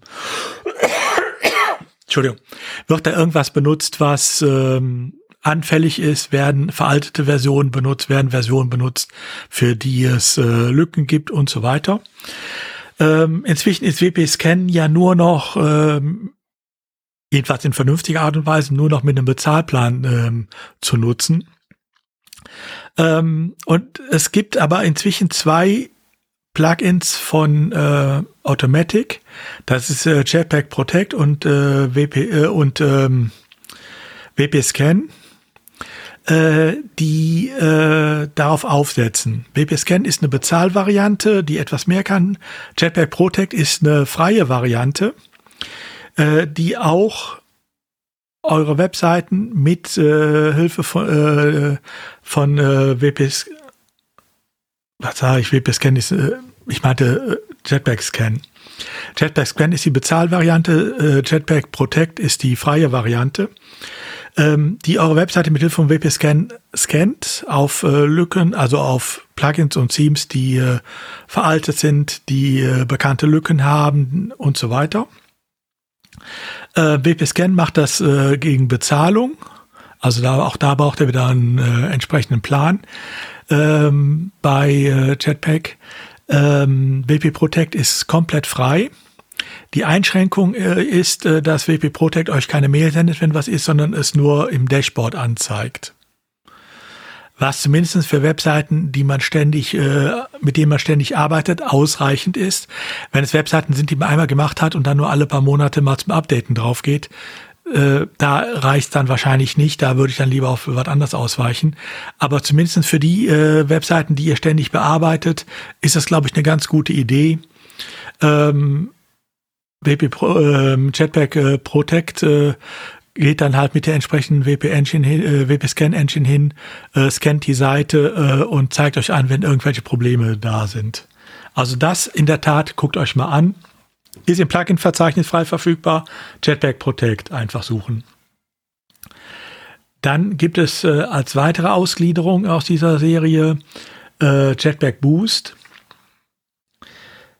Das ist äh, so wirklich eine Ausgliederung aus Jetpack, äh, was dann einige äh, Sachen macht, äh, äh, um die Geschwindigkeit oder die Performance der Webseite zu optimieren. Allerdings habe ich so den Eindruck, da hat man auch alles entsorgt, was, was wirklich nicht mehr so unbedingt äh, in dem Form erforderlich ist. Ähm, da ist drin Lazy Loading für Images. Äh, das macht aber inzwischen der Core ja auch. Ähm, da ist drin, äh, dass nicht essentielle JavaScripts äh, mit dem Defer-Attribut versehen werden. Das macht inzwischen ja, ich glaube auch fast jedes andere Performance-Plugin und äh, sobald ihr irgendwie irgendwas in dem Bereich braucht oder auch äh, viele Caching-Plugins bieten das schon. Also ne, wer halt äh, die verschiedenen Caching-Plugins benutzt, die haben eigentlich alle inzwischen so einen Haken, äh, um die JavaScript äh, ähm, Defer zu laden. Das ist also auch nichts äh, Besonderes. Und das dritte, was es noch anbietet, ist, äh, dass es das Laden des CSS äh, aufsplitten kann äh, und äh, der Gestalt, dass es die Critical CSS sofort lädt, also die, die erforderlich ist, dass man nachher nicht großartige Verschiebungen auf der Seite hat ähm, und der Rest wird dann nachgeladen. Äh, ja, kann man machen, aber äh, ich habe bisher noch keine automatisierte Critical CSS-Anwendung gesehen, die wirklich vernünftig funktioniert. Und äh, auch hier, die, ich habe sie mal ausprobiert, äh, finde ich auch nicht so toll. Äh, abgesehen davon, dass ich nicht entscheiden kann, äh, da müsste ich mir den Code mal genauer angucken, ähm, ob das tatsächlich in dem Plugin gemacht wird oder ob dafür wieder nach Hause telefoniert wird. Also auf gut Deutsch, das ist eins, wo ich dann eher sagen würde, lass die Finger von. Dann gibt's noch äh, Jetpack Social jetzt als eigenständiges Plugin. Das ist einfach ein Plugin, was äh, die Verbindungen äh, zu einigen sozialen Netzwerken äh, bietet, aber auch nicht viel, sondern nur Facebook, Twitter, ähm, LinkedIn und Tumblr. Gut, auf Tumblr könnte man verzichten, aber äh, Automatic mag es halt, wer es ihm gehört. Ähm, Gibt es auch bessere äh, Versionen für. Also Ne, äh, da bitte mal was Vernünftiges dann lieber nehmen. Äh, dann gibt es noch äh, Jetpack Search, äh, mit dem man äh, der Suchfunktion von WordPress auf die Beine helfen will. Ähm, Im Endeffekt, wenn man sich die Beschreibung anguckt, ist das eigentlich nichts anderes als das, was man mit Relevancy auch kriegt. Also Relevancy kennen vielleicht einige von euch, ist ein Plugin im, Word, äh, ist im WordPress Repository drin, äh, was auch äh, die Suche aufbereitet äh, und äh, viele zusätzliche Möglichkeiten bietet ähm, oder was auch eine facettierte Suche äh, bieten könnte. Ähm, JPEG Search bietet eigentlich nichts da über diese beiden Funktionalitäten, also Relevancy und eine facettierte Suche hinausgehendes, ist aber kostenpflichtig. Kann man so machen. Und das letzte ist dann halt, was hier noch da aufhört, ist dieses, was wir eben schon angesprochen haben, JPEG CRM, also dieses äh, äh, Kundenverwaltungsprogramm Custom Relationship Management äh, Plugin. Ähm, das ist ein altes, äh, damals dieses Hero BS ist dann von Automatic erworben worden und wird jetzt in dieser Familie weitergeführt. Also auf gut Deutsch, man hat so paar Sachen rausgeholt aus dem Plugin, äh, JPEG Plugin selber, macht es in eigene rein, teilweise frei, teilweise kostenpflichtig richtig überzeugt. Mit Ausnahme von äh, Jet, äh, Jetpack Protect, da muss ich wirklich sagen, das ist eine gute Idee. Alles andere zum Vergessen. Ja, man muss dazu sagen, ich meine, sind da viele Tools, die vielleicht irgendwie beliebt sind, so, so diese gerade Social Tools und sowas, wo man dann entsprechend soziale Netzwerke und so weiter einbinden kann. Aber Jetpack, äh, Jetpack erkauft man sich halt immer um den Preis, dass man halt irgendwie angebunden werden soll an jetpack.com und äh, dann da äh, die Daten seiner User dann irgendwie ein Automatic spendet. Also das ist halt ja. immer das große Problem bei Jetpack. Deshalb ist das auch nicht so beliebt bei uns, weil äh, ich meine, äh, was geht die das an, was unsere User auf der Seite machen? Machen. Also von daher. Und vor allen Dingen, also das normale Jetpack-Plugin äh, hat ja auch die Angewohnheit, nicht nur in den Teilen nach Hause zu telefonieren, wo sie es gesagt haben, sondern schon das Grundplugin. Wenn man diese ganzen Funktionalitäten abgewählt hat, die konnte man ja, kann man ja im Jetpack Backend äh, anwählen oder äh, aktivieren oder deaktivieren. Äh, dass man alles abgewählt hatte, hat dieses Plugin trotzdem immer noch nach Hause telefoniert. Ja. Ähm, und äh, ob das hier diese Teile dann nicht auch wieder tun, ich weiß es nicht. Ähm, Habe ich jetzt auch keine Lust, großartig nachzukontrollieren, weil, sorry, das, wo dieser Name draufsteht oder dieser Hersteller hintersteht, da bin ich etwas vorsichtig bei den Plugins. ja, ich meine, Jetpack ist nun mal halt kommerziell, ne? Also ich glaube auch kaum, dass sie ja, irgendwas raus, äh, ohne Hinterge Hintergedanken rausgeben. Ich meine, es ist halt normal. Nein, ist ja auch durchaus legitim, aber sollen es bitte dann draufschreiben. Ja, ja, eben, aber das ist ja? denn, das sind dann halt die amerikanischen Unternehmen. Also das ist ja. dann irgendwie. Aber wie, wie gesagt, es gibt eine Ausnahme, das ist das Jetpack Protect. Äh, da muss ich dann wirklich sagen, es ist zumindest mal eine Grundsicherung. Ja. Ähm, zumindest für diejenigen, die ständig in ihrer Seite auch reingucken, weil sie damit arbeiten. Äh, weil, wie gesagt, es wird nicht per E-Mail benachrichtigt, das macht nur JPEG Scan, äh, das kostet dann wieder extra. Ähm, aber äh, es benachrichtigt halt im Dashboard, wenn irgendwas ist und das ist immer noch besser als nichts. Also das ist eine Sache, da würde ich sagen, guckt euch ruhig mal an. Mhm. Ähm, und der Rest gibt's bessere Sachen für. Okay. Gut, dann würde ich sagen, schließen wir den Block Plugins, Themes und Blöcke und gehen mal zur Security über. Und äh, ja, Matthias, du hast uns äh, was mitgebracht. Genau, ich habe ähm, letzten Endes zwei Quick News mitgebracht, die sich mit dem Thema ähm, Security beschäftigen. Zum einen ähm, hat also der Security-Hersteller ähm, Sophos eine Analyse ähm, durchgeführt, die sich damit beschäftigt, wie lange sich Hacker in Netzwerken, in Unternehmensnetzwerken befinden. Ähm, dabei hat man also festgestellt, ähm, dass gegenüber elf Tagen im Vorjahr das mittlerweile im Durchschnitt 15 15 Tage sind, in dem sich ähm, Hacker in kompromittierten Netzen befinden, ähm, was natürlich dafür sorgt, dass äh, je länger sie da drin sind, ähm, unentdeckt ihr, ihr Unwesen treiben können. Natürlich auch äh, ähm, Benutzer überwacht werden, Daten abgezogen werden und so weiter. Oder natürlich aber auch Angriffe ähm, größeren Ausmaßes vorbereitet werden können. Und ähm, es gibt da zwei spannende ähm, weitere Facts dazu. Der eine ist also, ähm, dass die Hauptursache laut dieser Analyse in 47 Prozent ähm, also die Hauptursache für den, für den Zugang in diese Netze, um überhaupt da reinzukommen, zu 47 Prozent äh, nicht gepatchte Sicherheitslücken waren. Also ähm, Software, für die es, für die es Security Fixes gab, die aber nicht durchgeführt worden sind. Und der zweite Key Fact, den ich auch sehr interessant dabei fand, ist, ähm, dass die längste Verweildauer bei kleinen Unternehmen und bei Bildungseinrichtungen, ähm, nämlich 21 Tage bei kleinen Unternehmen und 34 Tage bei Bildungseinrichtungen, ähm, stattgefunden haben. Was natürlich ein Stück weit damit zu erklären ist, dass da oft nicht das Budget und auch nicht das Personal vorhanden ist, ähm, um sich mit solchen ähm, IT-Security-Themen und Lücken zu beschäftigen. Ähm, ja, zeigt halt einmal mehr gerade, was auch, äh, was auch das Thema Zugang in Netze angeht, wie wichtig es ist, Software aktuell zu halten. Ob das jetzt in, in Unternehmensnetzen der Fall ist oder ob das auf dem eigenen WordPress-Blog der Fall ist. Es ist einfach wichtig, sich darum zu kümmern und äh, Patches eben auch anzuwenden, wenn sie verfügbar sind. Und äh, an der Stelle gehe ich dann mal zum, zum, zur zweiten Quick News über. Es gibt nämlich ähm, von den Forschern der, des Georgia Institute of Technology eine äh, durchgeführte Studie, die ähm, in ein Tool namens Yoda eingeflossen ist.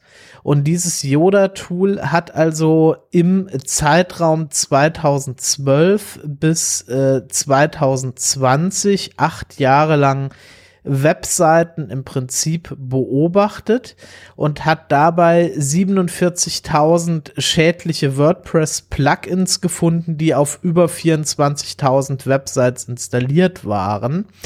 Und das teilweise so, dass selbst Plugins, die 2012 schon angreifbar waren, volle acht Jahre lang angreifbar geblieben sind, wo einfach keine Aktualisierungen ähm, durchgeführt worden sind.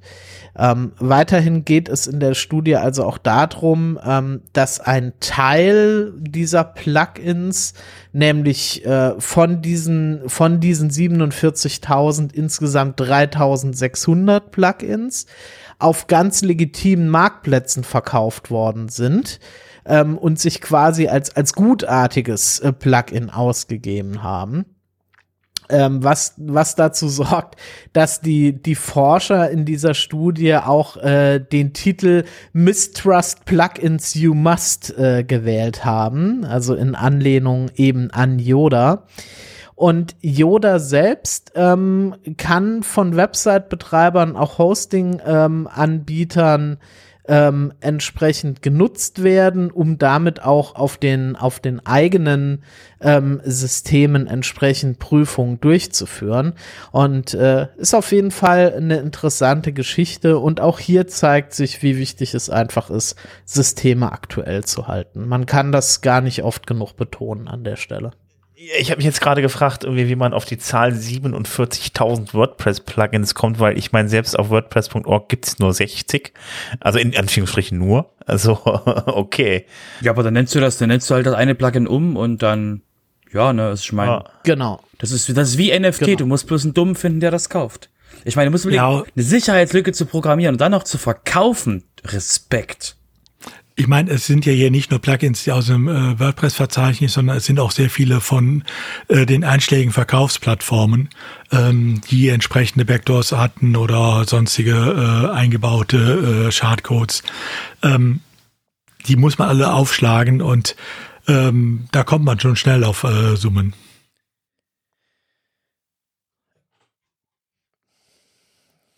Okay. Ja, würde ich sagen, äh, nach den Quick News, auch Kurznews genannt auf Deutsch, ähm, gibt es jetzt die äh, 27 weiteren Plugins mit nicht gefixten Sicherheitslücken, Udo. Ja, das geht aber auch schnell. Ähm, wir hatten in der Vergangenheit hier öfter schon mal äh, über die äh, ähm, iThemes-Liste äh, berichtet, die äh, alle 14 Tage äh, erzählen, äh, welche Plugins wieder welche Lücken haben. Wollen wir heute gar nicht machen, äh, großartig, oder haben wir auch die letzten Mal schon nicht gemacht, weil soweit wie die gefixt sind, sind sie gefixt und äh, da kann man immer nur sagen, haltet eure Plugins und Austeams aktuell. Aber ähm, ein Trend, den wir schon ein paar Mal angesprochen haben, der weitet sich immer weiter aus. Äh, in dem letzten Bericht von dieser Woche äh, sind wieder 27 Plugins aufgeführt ähm, aus dem WordPress-Verzeichnis, ähm, wo es bekannte Sicherheitslücken gibt, die nicht gefixt worden sind. Die Plugins sind zwar größtenteils inzwischen im WordPress-Verzeichnis gelöscht, oder sind eigentlich alle gelöscht, soweit ich es gesehen habe. Ähm, aber ähm, das heißt ja nicht, dass sie nicht mehr auf Seiten im Einsatz sind, weil normalerweise kriegt man ja nicht mit, wenn ein Plugin gelöscht wird äh, oder gesperrt wird. Ähm, darunter sind auch einige durchaus ähm, bekannte Plugins von Mini Orange, Limit Logins oder äh, ähm, auch Social Share Buttons äh, sind dabei. Also alle äh, paar Sachen, äh, die durchaus genutzt wurden. Ähm, von daher nochmal auch das, was wir schon ein paar Mal gesagt haben. Kontrolliert eure Plugins drauf, ob sie noch im WordPress-Verzeichnis äh, vorhanden sind, regelmäßig gewartet werden äh, oder ob sie da gesperrt werden. Das müsst ihr nicht händisch tun. Da gibt's äh, Plugins wie zum Beispiel Plugin Report, äh, die das automatisiert für euch machen. Ähm, aber macht es, ähm, denn ansonsten habt ihr sehr schnell äh, ein großes Scheunentor auf euren Webseiten offen, ohne es zu wissen. Und ihr denkt eigentlich, ihr seid auf der sicheren Seite, weil ihr ja immer alle Updates fahrt. Nur was ist halt mit den alten Plugins oder den Themes, für die es keine Updates mehr gibt? Von äh, den Plugins und Themes, äh, die auf ähm, kommerziellen Marktplätzen gekauft werden, will ich jetzt hier gar nicht reden. Da sieht es natürlich noch schlimmer teilweise auf, weil die oftmals ja nur, wenn überhaupt, mal für ein halbes Jahr oder ein Jahr Updates bekommen. Aber ähm, auch hier im WordPress-Verzeichnis, ähm, es hilft nichts, man muss ein Auge drauf halten. Genau, ihr wollt nicht in der Yoda-Liste auftauchen. Nee, wirklich nicht. Also wie immer, macht eure Updates. Gut. Macht eure Updates, installiert euch etwas wie zum Beispiel äh, äh, den Plugin Report, äh, also das Plugin heißt Plugin Report, ähm, äh, um zu kontrollieren, ähm, was ist mit meinen äh, Plugins, gibt es vielleicht irgendwas, was mir jetzt so über Updates nicht aufgefallen ist. Ähm, und geht ein bisschen mit gesundem Menschenverstand insbesondere an Plugins dran, von denen ihr lange keine Updates mehr gesehen habt. Denn die Dann, Plugins müssen euch nerven. Wenn sie euch nicht nerven, können sie gefährlich werden. Richtig? So ungefähr, ja. dann kommen wir zur Community. Robert, du hast uns was über fünf, äh, fünf für die Zukunft mitgebracht. Ich habe das noch nie so gehört. Ja, Ich auch nicht. Äh, äh, genau, Five for the Future. Und zwar hatten wir schon öfter drüber geredet, das ist quasi der, der alte ähm, ähm, Spruch von Matt, jeder, der am WordPress-Ökosystem was tut, sollte auch dementsprechend ähm, dort was zurückgeben. Und ähm, wir hatten letztes Mal schon drüber berichtet, dass eben dort ähm, jetzt ähm, vorher graue Regeln oder etwas, also Gray, Gray Areas, vorher quasi Dinge, die nicht explizit benannt wurden, werden jetzt im Rahmen des äh, Contributor-Handbuchs und ähnliches, wird eben jetzt mal festgezogen, was das eigentlich heißt, weil wir eben im WordPress-Projekt ähm, gibt es schon lange, dass ihr eben in eurem WordPress-Profil sagen könnt, ich spende so und so viele Stunden pro Woche zum Marketing, zu Community, zu Support und so weiter und so fort. Und ähm, das war halt so gewesen, dass es halt über Jahre hat halt keiner nachgeschaut. Also als es eingerichtet wurde, hat halt keiner gesagt, okay, wie prüfen wir eigentlich, ob das stimmt? Und ähm, das hatte eben jetzt vor langer Zeit, äh, vor ein paar, sag mal, vor einer Weile hat das eben Gestalt angenommen, dass eben, dass es eben so sehr gestört hat, dass eben Leute gesagt haben, okay, hier sind mehrere hunderte von Leuten äh, zum Marketing hinzugeordnet, die quasi nirgendswo im Rahmen des äh, WordPress-Marketing-Teams in, in, in Erscheinung treten. Was kann man da tun? Und ähm, Jetzt geht es eben darum zu definieren eben, was exakt heißt Kontribution. Das hatten wir beim letzten, beim letzten Sofa schon gehabt. Und ähm, jetzt gab es eben nochmal Feedback eben, ähm, wo eben die Menschen gesagt haben, ähm, okay, was könnten wir, was könnten wir tun oder was, wo können wir eben Feedback äh, geben, um eben wirklich zu sagen, ähm, woran erkennen wir oder was ist das, was ist das, was wir, was wir wünschen als WordPress Ökosystem, was als Five for Future gilt. Also das eben nur nochmal für euch eben der Hinweis, da ist eine neue Diskussion, wir haben auch im, im Shownotes drüber verlinkt und eben da geht's eben wirklich heiß, also heiß her wird eben wirklich drüber geredet, eben, okay, wie bekommen wir das hin, dass eben wirklich ähm, wir die guten Kontributionen hervorheben können und eben die die Menschen, die eben wirklich nicht aktiv etwas tun oder das nicht mehr, schon lange nicht mehr getan haben, dass wir eben da auch irgendeinen Mechanismus haben, das zu finden. Aber wie gesagt, das ähm, eben in den Shownotes verlinkt, könnt ihr euch durchlesen, werden wir wahrscheinlich jetzt noch ein paar Mal im Sofa haben. Okay, dann äh, kommen wir jetzt zum WP-Sessel. Das heißt, äh, ja, da könnt ihr mal ein bisschen lesen gehen. Ähm, haben ein paar Beiträge zusammengefasst, die äh, ja lesenswert wären.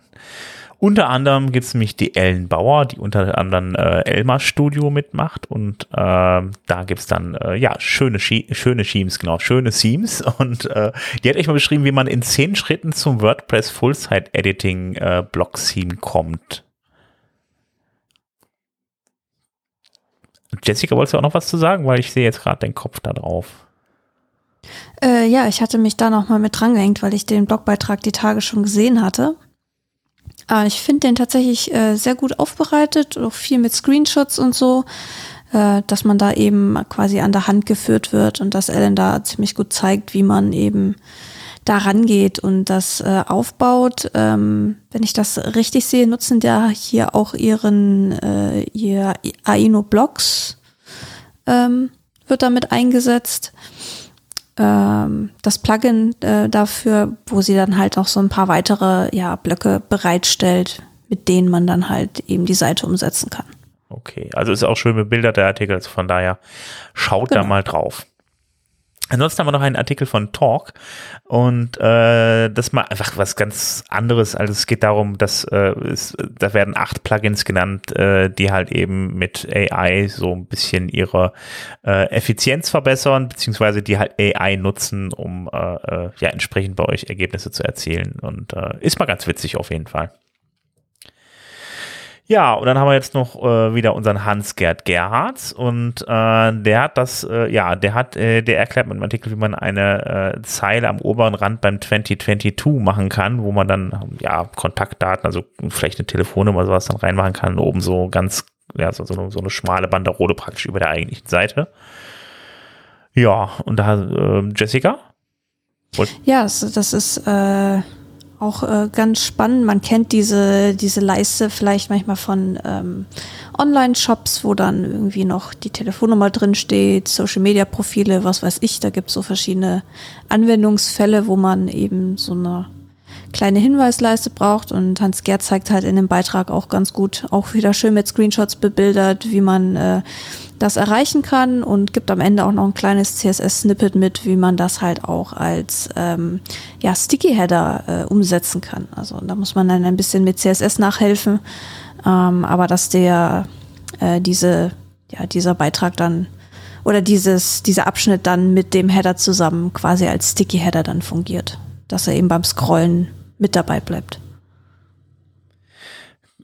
Ähm, zuletzt hatte ich ja noch den Bernhard Kau und der hat euch mal beschrieben, wie man Änderungen an den PHP-INI-Wert machen kann, ohne dass bei dem nächsten Update die Änderungen verloren geben. Also für alle, die ein bisschen technischer äh, beziehungsweise auf der Serverseite ein bisschen unterwegs sind oder lokal vielleicht Dinge einstellen an PHP, äh, vielleicht ein ganz interessanter Artikel. Dann, ja, äh, ich komme mal zum relativ großen Bereich heute, nämlich zum Thema Business. Da wurde wild eingekauft. Robert. Naja, wild, wie immer halt. Ne? Also ich meine, wir hatten schon, wir hatten schon größere Käufer als jetzt. Ähm, es ist halt nur ein netter, ein netter ähm, so ein netter Neben, äh, Nebenbereich. Und wir haben auch nicht alles einkaufen. Da unten kommt auch noch was, da unten kommen auch noch Ankündigungen, die nicht, die nichts mit Kaufen zu tun haben. Jedenfalls, ähm, fangen wir mal mit dem, mit dem, mit dem, äh, mit dem, mit dem Thema an, was äh, vielleicht einige von euch schon gehört haben. Ha, nicht das, was ihr denkt, das andere. Und zwar hat Elementor Stratic gekauft.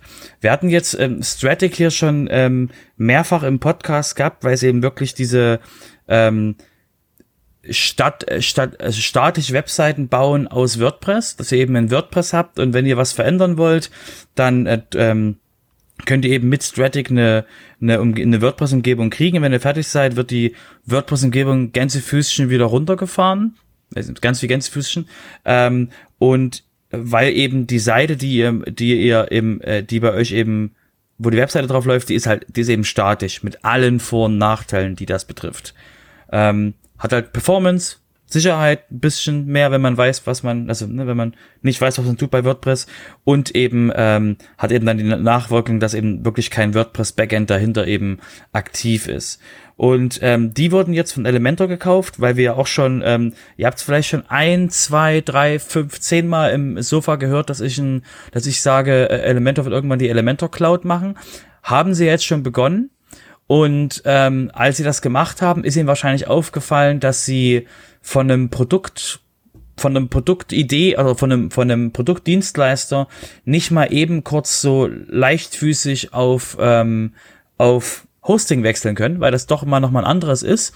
Und deswegen haben sie sich eben Stratic eingekauft, um eben wirklich ähm, besser skalierte Webseiten zu machen, um eben den Hosting, das Hosting Knowledge eben dementsprechend zu bekommen und ähm, ja, haben das eben jetzt auch groß auf ihrer Seite angekündigt und werden eben dort dementsprechend noch mehr ähm, in das Thema, in das Thema eben ähm, Hosting reingehen können, weil sie eben jetzt wirklich nochmal ordentlich sich ähm, ähm, dementsprechend Knowledge dazu gekauft haben.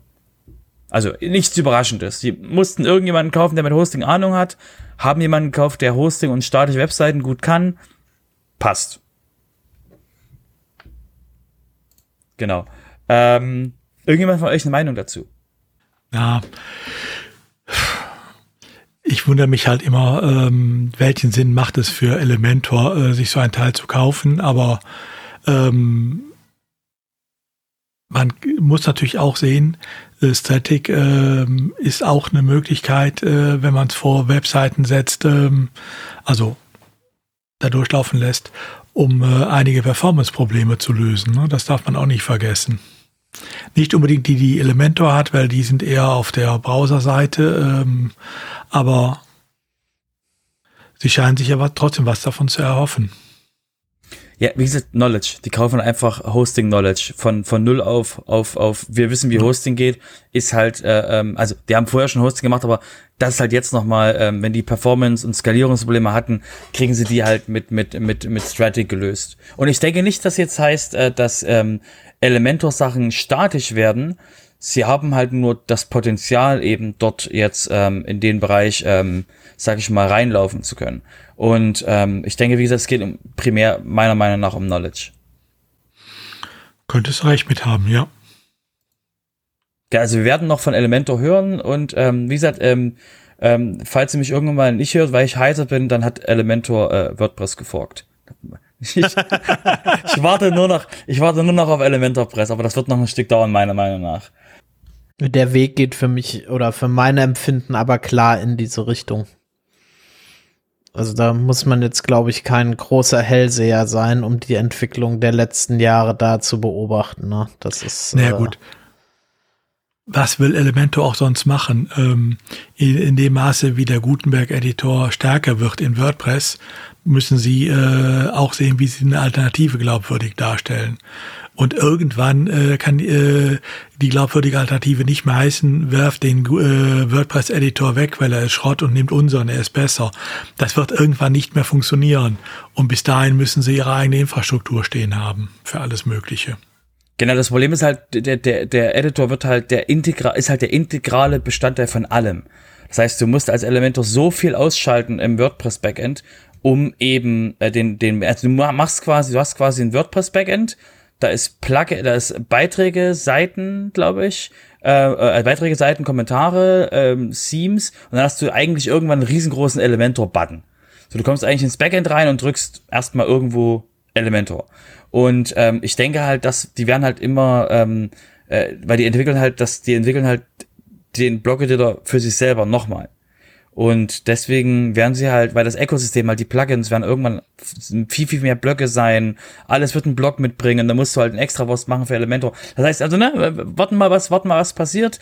Ähm, aber es wird, bleibt auf jeden Fall spannend und ähm, äh, wie ich es immer äh, sage, ähm, Elementor hilft, rettet uns gerade den Hintern, weil es eben sehr viele Leute abholt, die vom äh, Block-Editor nicht überzeugt sind.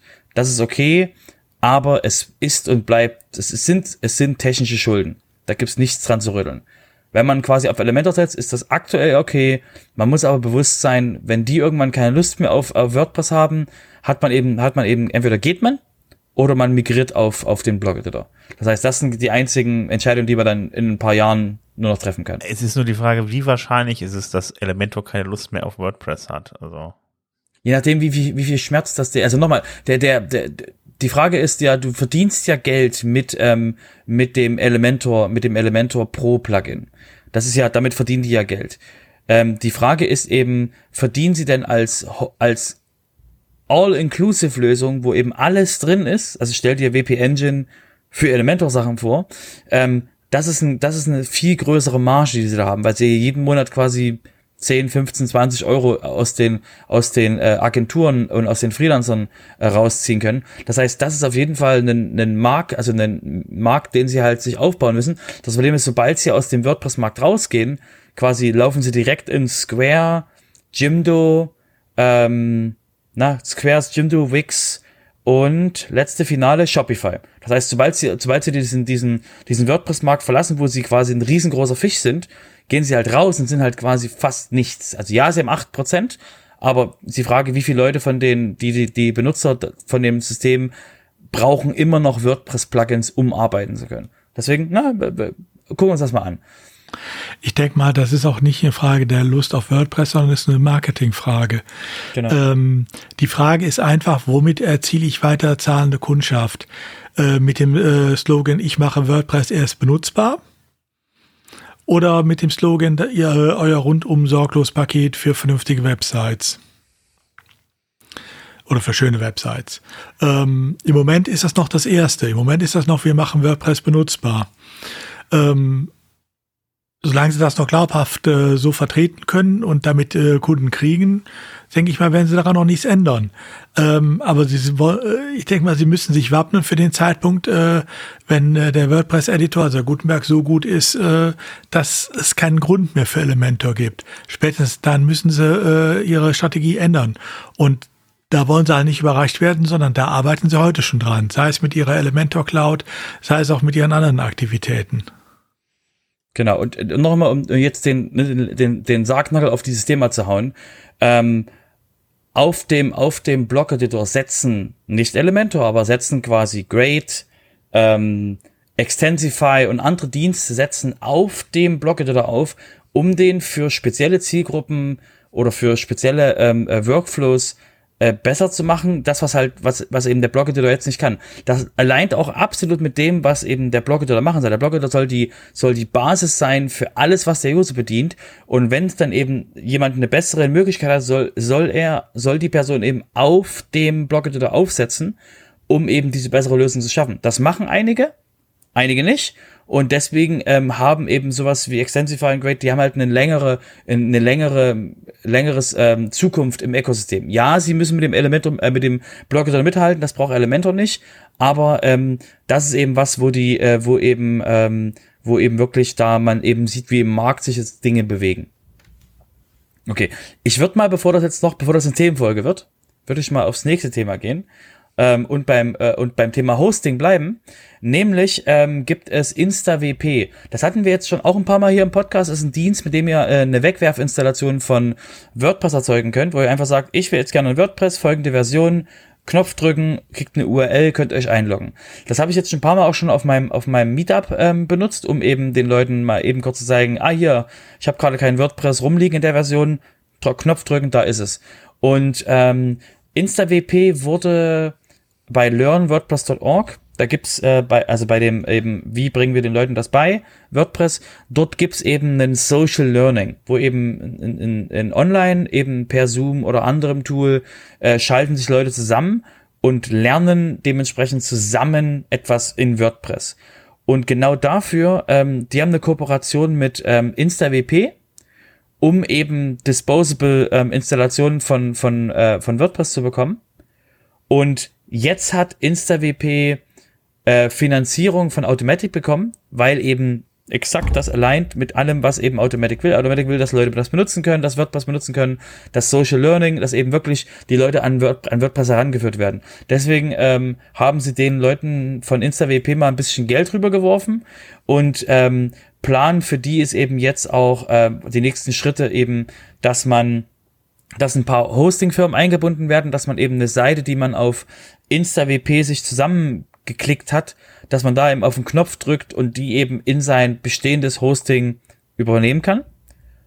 Oder eben ähm, das eben noch schneller zu äh, noch schneller zu machen, dass eben die, dass eben auch Dienstleister, die ähm, woanders sind, eben, ähm, also die wollen quasi das AWS der WordPress-Welt werden und da eben so viel wie möglich Hostingfirmen einbinden, und eben die Leute, dementsprechend den Leuten noch einen einfachen Zugang zu bringen, wo sie eben mit dem LearnWordPress.org eine sehr große Zielgruppe haben, die eben einfach schnell ein kostenloses WordPress, das bleibt nur ein paar Tage, aber eben ähm, das eben schnell benutzen zu können. Finde ich sehr schön. Ich werde euch auch mal zu Wort kommen lassen, nicht die ganze Zeit ich rede. So alleine, der Robert. Ich kann Monologe halten, ich kann Vorträge halten. Okay, wenn keiner, wenn keiner was zu InstaWP zu sagen hat, dann äh, hüpfen wir quasi weiter zu dem Thema, was ihr vielleicht auch gehört habt, Advanced Custom Fields. Ähm, ist wie gesagt ein sehr häufig benutztes Plugin, um eben ähm, sich selber Blöcke zu generieren oder eben Custom Fields auf WordPress ähm, Beiträgen oder Seiten eben einbauen zu können, relativ einfach, ohne programmieren zu können. Und die und vier andere Plugins wurden jetzt von Delicious Brain gekauft. Delicious Brain ist eine Agentur und äh, da nochmal als Hinweis, ähm, selbst Delicious Brains hatte diese Plugins gekauft. Das heißt, die hatten dementsprechend ähm, ähm, sich verschiedene, also verschiedene Plugins eben dazu gekauft und ähm, haben eben jetzt das weiter an WP Engine gegeben. Ähm, das geht um ähm, WP Migrate, WP Offload Media, WP Offload SES und Better, Better Search Replays und eben Advanced Custom Field. Das sind die Plugins, die eben ähm, an WP Engine verkauft wurden, weil eben, ähm, wie wir es öfter hier im Meetup, äh, Meetup, im, im, im, im Podcast hatten, weil das eben wirklich die, das eben ist, wo die Hoster versuchen, ein Extra für ihre Kunden zu erzeugen, eben den Kunden leichteren Zugriff auf die Sachen, auf die Sachen zu geben, die sie eben brauchen, um Webseiten zu bauen und deswegen eben äh, eine Hostingfirma und die anderen Hostingfirmen sich eben versuchen gegenseitig die die großen Player im Plugin-Markt wegzukaufen, weil einfach ähm, wie wir es auch schon auf dem Word, auf den WordCamps hatten, äh, ist es einfach gänzlich zu viel Geld im Ökosystem und das muss halt irgendwo hin. Und deswegen werden eben, werden eben solche Investitionen getätigt, um eben ähm, einen Vorsprung vor der Hosting-Konkurrenz zu haben. Wobei man bei äh, hier auch noch erwähnen sollte, Advanced Custom Fields gab es ja früher mal als, äh, also zumindest in der Pro-Version als Lifetime-Lizenz. Äh, ähm, das war jetzt hier äh, in der Mitteilung, die von äh, WP Engine und AFC äh, veröffentlicht oder das bei veröffentlicht wurde äh, zum Verkauf, äh, auch eine extra Erwähnung wert, dass sie die mit übernehmen. Was ich jetzt insoweit auch wieder äh, erstaunlich finde. Eigentlich sollte man sagen, das ist ja selbstverständlich. Aber ähm, wenn man sich die genau durchliest, merkt man, äh, diese Lifetime-Lizenzen, äh, das war äh, durchaus ein harter Brocken wohl äh, für WP Engine, das einfach so zu übernehmen. Ähm, also an die Plugin-Entwickler unter unseren äh, Hörern, Überlegt euch zweimal, ob ihr Lifetime-Lizenzen macht. Ne? Also sind Wieso für euch zweimal? Das Thema ist tot. Da reden wir überhaupt nicht drüber. Äh, es macht Ja. einmal Lifetime-Lizenzen, nur noch zum nur noch zum Anschieben, ein bisschen Marketing, ähm, weil das Thema, um, quasi, du hast völlig recht, Udo. Wir hatten das Thema ähm, ähm, Delicious Brains äh, durch einen unbewussten Kommentar ähm, erzeugt einen riesengroßen äh, Shitstorm, weil sie die Lifetime-Lizenz in Frage gestellt haben nach der Übernahme von Advanced Custom Fields. Das hat, das hat dementsprechend schon bei Delicious Brains hart geknallt, als der, als der CEO von denen sich auf Twitter oder irgendwo anders in der E-Mail etwas ungeschickt geäußert hat und sofort alle so, die wollen uns die Lifetime-Lizenz wegnehmen. Und Lifetime-Lizenzen sind schon immer eine sehr dumme Idee gewesen. Ähm, haben wir im WordPress-Ökosystem mehrfach durchgespielt und das bleibt immer noch eine dumme Idee. Ja, es gibt aber immer noch Anbieter von Lifetime-Lizenzen. Das ist das, was mich erstaunt. Jeder muss das, jeder muss das für sich selber lernen. Ja. No. Ich wollte es auch nur noch mal sagen. Das ist hier wieder so ein Beispiel, wo man sieht, äh, es ist keine gute Idee.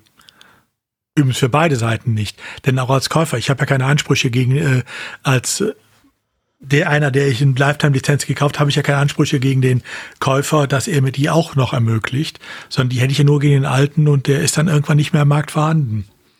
Also von daher für beide Seiten immer eine Überlegung. Okay, würde ich sagen, da driften wir jetzt nicht so weit ab. Ich würde jetzt einfach mal auf Pagely kommen. Ja. Oh ja. Ja. Oh ja. Da habe ich jetzt seit seit Monaten äh, äh, Teasern, die. Wir haben leider keinen Link, also es gibt noch theoretisch noch keine Webseite. Äh, ich muss mal nachgucken. Ähm, Pagely wurde ja vor einer Weile von GoDaddy gekauft. Haut mich, ich weiß es nicht. Letztes Jahr, vorletztes Jahr Corona. Ich habe keine Ahnung, ob es in. Es war innerhalb der letzten zwei Jahre. Ähm, und äh, die wurden von GoDaddy gekauft und da habe ich jetzt quasi auf dem WordCamp, wollte ich jetzt jemanden von GoDaddy oder Pagey schütteln, so lange, bis sie mir erzählen, was sie eigentlich vorhaben, weil eben die die ganze Zeit schon rumgeteasert haben, dass sie jetzt das äh, E-Commerce, WooCommerce, die WooCommerce SaaS-Lösung bauen die sie gerade haben. Ähm, es ist eine Menge, es ist eine Menge passiert jetzt, ähm, wo jetzt gerade bei GoDaddy dran gearbeitet wird, ähm, um eben dort ähm, das Produkt besser zu machen, also das GoDaddy Pro und ähm, das ähm, äh, Premium Hosting dort. Und ähm, die herausragendsten kurzen Punkte, weil wir werden dementsprechend noch, ähm, es wird wahrscheinlich zum WordCamp US, wird es dann ein finales Produkt geben. Gerade sind sie aus der Alpha raus, jetzt sind sie in der Beta und ähm, suchen jetzt gerade so 20, ähm, sag ich mal, Feedback-gebende Agenturen oder große Kunden, die eben dementsprechend High-Performance E-Commerce-Shops brauchen. Ähm, das, was das Page für mich so interessant macht, ähm, ist eben ähm, der Zielfokus ist nicht im WordPress-System dementsprechend großartig, ähm, ähm, sag ich mal, äh, sehr abrupt formuliert auf die Kacke zu hauen, sondern das Ziel ist eigentlich, WooCommerce so einfach zu machen, dass man eben Shopify angreifen kann. Weil eben, wie wir alle wissen, ein WooCommerce zu installieren plus zu konfigurieren, ist ein bisschen, sag ich mal, muss man sich schon was vornehmen. Und der, das Ziel da ist eben wirklich, ähm, weil eben GoDaddy sich einen Payment-Dienstleister gekauft hat, wird eben dementsprechend das Payment beim Onboarding in, in Pagey, dem, also beim Onboarding ins Hosting dementsprechend schon mit abgehakt. Ist schon. Alles schon geklärt. Ähm, da sind ganz große Ziele vor mit, ähm, mit Premium-Plugins, was sie da haben wollen, um die leichter einbinden zu können. Und eben die Support-Queue ist auch eine ganz andere, als sie bei GoDaddy war. Das heißt, da sehe ich halt eine Menge, eine Menge Learnings, wo eben sich ähm, GoDaddy, ähm, ähm, sag ich mal, High-Scale Knowledge und eben auch High äh, ähm, Performance und Sk Skalierungswissen im Support eingekauft hat. Und deswegen wird das auf jeden Fall noch spannend und wir werden auf jeden Fall nochmal, auf jeden Fall ähm, rund um den WordCamp US auf jeden Fall nochmal drüber berichten, wenn das Produkt dann dementsprechend wirklich, ähm, sag ich mal, eine, eine normale Webseite bekommt und eben wirklich ähm, auch gesehen werden kann. Und eben aktuell, wie gesagt, der Startmarkt ist jetzt US-Markt, weil sie halt da, da sitzt Page, da sitzt äh, GoDaddy und da können sie halt am, am stärksten dementsprechend reagieren. Deswegen, ähm, ja, ähm, wollte ich auf jeden Fall mit erwähnt haben. Gibt's wie gesagt, jetzt keine Webseite zu, wo ihr euch was an durchlesen könnt. Also jedenfalls, ich habe noch keine. War auf jeden Fall ein Gespräch äh, auf dem, auf dem WordCamp. Okay, da war noch was anderes im Gespräch, nämlich die WP Cloud von Automatic, Matthias. Ja, also großartig im Gespräch war die tatsächlich nicht, sondern das ist eher so ähm, eher so beiläufig irgendwie ähm, aufgeploppt, wo wo ich auch noch gar nicht so wirklich sagen kann, was hat Automatic äh, damit vor, beziehungsweise auf was äh, also äh, wie, wie wollen sie es überhaupt äh, äh, annoncieren? Also ich habe das nur durch Zufall in einem Slack-Channel mal mitbekommen. Mit äh, wp.cloud plant Automatic also wohl eine Plattform nicht für Endkunden und nicht für Agenturen, sondern tatsächlich für Hosting-Provider ähm, dass diese sich eben äh, dazu entscheiden können, auf wp.cloud als Alternative zum eigenen Data Center oder als Alternative zu Hyperscalern wie äh, Google Cloud oder Amazon äh, AWS ihre Dienste bereitstellen zu können. So wirklich viel an Informationen findet man da aktuell noch nicht. Ähm, es, so die einzige Kontaktaufnahme ist irgendwie so send Jesse Friedman äh, a message. So mehr, mehr passiert da eigentlich nicht oder oder mehr Informationen hat man tatsächlich noch nicht. Ist auf jeden Fall mal spannend und äh, ich frage mich natürlich äh, ganz besonders äh, aus, aus welchem Grund jetzt ein Hosting-Provider von seinen bestehenden Infrastrukturen äh, weggehen sollte und hin in eine gewisse Abhängigkeit zu Automatic und zu WP Cloud.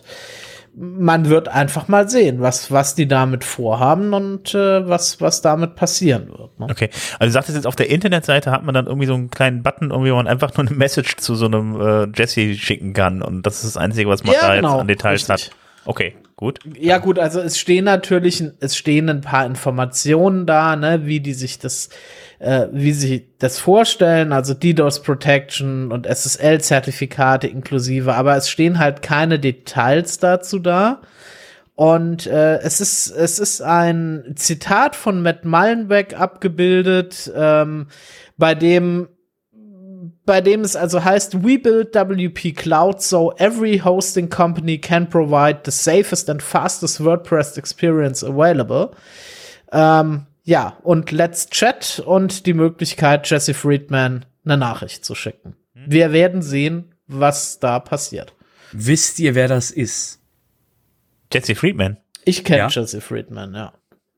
Ich genau, also wir können ja kurz die Leute, die Leute abholen. Äh, also nur, also wie gesagt, nur sie so äh, äh, nicht Gossiping, aber eben der Hintergrund. Ähm, Jesse Friedman ist so die, die rechte Hand von Matt, was Business-Sachen angeht. Ähm, und Jesse saß, also besitzt, glaube ich, immer noch auf dem Jetpack, also auf dem Jetpack-Produkt.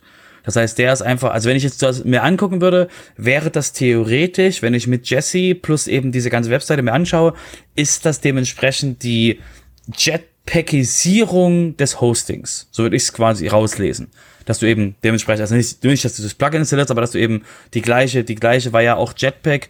Die Grundidee von Jetpack ist ja, jeder außerhalb von WordPress.com soll die Möglichkeiten von WordPress.com haben. Das ist quasi die Grundregel, also das Grundding von Jetpack. Und äh, ich sehe bei WP Cloud eben das gleiche. Jeder eben außerhalb von ähm, ähm, WordPress.com soll die Möglichkeit haben, als Hostingfirma die Hosting-Möglichkeiten von WordPress.com zu haben. So lese ich das dementsprechend raus. Na gut, ich dachte jetzt, Jesse Friedman wäre irgendwie der Bruder von John Doe oder so. Nee, äh, sorry. Okay, den der ist auch tatsächlich. auf dem rumgelaufen. Der ist auf, auf dem WordCamp rumgelaufen. Okay, alles klar. Okay, dann leg doch mal mit WordFans. Wir werden es erleben. was ich, was es damit auf sich hat. Genau. St stay tuned. Wenn wir mehr hören, hört es hier. Ähm, das, jetzt kommen wir zu WordFans. Das war äh, für, für, für Sven eine sehr, eine sehr äh, äh interessante Begegnung, würde ich sagen, auf dem WordCamp. Ach so, ja, ja, genau, ja. Genau, weil ich stand da mit dem, mit dem, mit dem CEO, mit dem, äh, mit dem CEO von WordFans, den wir jetzt auch dementsprechend im, im, im Sofa jetzt schon die Firma ein paar Mal erwähnt haben, wegen Security-Meldungen und, und Audits und ähnliches. Und, ähm, und dort wurde mir eben von dem, äh, von, von Mark eben gesagt, ähm, sie werden demnächst dann ähm, in Las Vegas ein neues Produkt announcen. Ähm, relativ, sag ich mal, relativ einfach zu erklären. Und zwar alle Dinge, die die haben, sei es ähm, Mailware-Signaturen, sei es IP-Adressen, die man blocken könnte oder ähm, das dritte fällt mir jetzt gerade nicht ein, ähm, Signaturen, ähm, Plugins und, ähm, und eben ähm, ähm, IP-Adressen, die gibt's demnächst dann von WordFans als API für jeden, der Produkte baut, zum Einbinden. Das heißt also, das ist eben dementsprechend dann ähm, eben weil die auf einem größeren Datenschatz schon sitzen, von eben ähm, äh, wissen, dass die haben, eben wo Plugins sich komisch verhalten und ähnliches, dass sie eben das dementsprechend äh, jedem, jeder Hosting-Firma oder jedem, der selbst Hosting betreibt, eben als Produkt anbieten wollen. Ähm, ich dachte mir, weil wir eben WordPress schon ein paar Mal hier im Sofa hatten, erwähnen wir es ganz kurz, ähm, werden es wahrscheinlich, wenn es dann veröffentlicht wird, nochmal erwähnen, um eben dann auch mit einer, mit einer schönen URL, wo ihr es angucken könnt. Aber ist eben die Zielgruppe, das ist halt wirklich für, für Enterprises, also für größere Firmen, die eben, oder für größere Hoster, die dementsprechend auf diesen, auf diesen ähm, Informationsschatz, der da vorhanden ist, eben zugreifen wollen. Das war's mit dem Business, würde ich sagen. Ja, dann kommen wir mal zur nächsten Rubrik mit Recht im Podcast. Da habe ich heute drei Themen mitgebracht, aber alles nur kleine Themen, nichts, worüber ihr euch aufregen müsst. Muss ich ja inzwischen dazu sagen. Disclaimer. Das erste betrifft diejenigen von euch, die Webshops betreiben. Ähm, eigentlich müsste euch das Thema Verkaufs-, äh, Verpackungsgebühren hier etwas sagen. Tatsächlich vermute ich mal, dass die meisten bisher darüber noch keinen Gedanken verschwendet haben. Also Hintergrund ist, ähm, es gibt in Deutschland ein Verpackungsregister, da müssen sich alle ähm, Versandhändler, die Verpackungen benutzen, und das sind ja nun mal alle, äh, entsprechend eintragen, müssen auch Lizenzgebühren zahlen.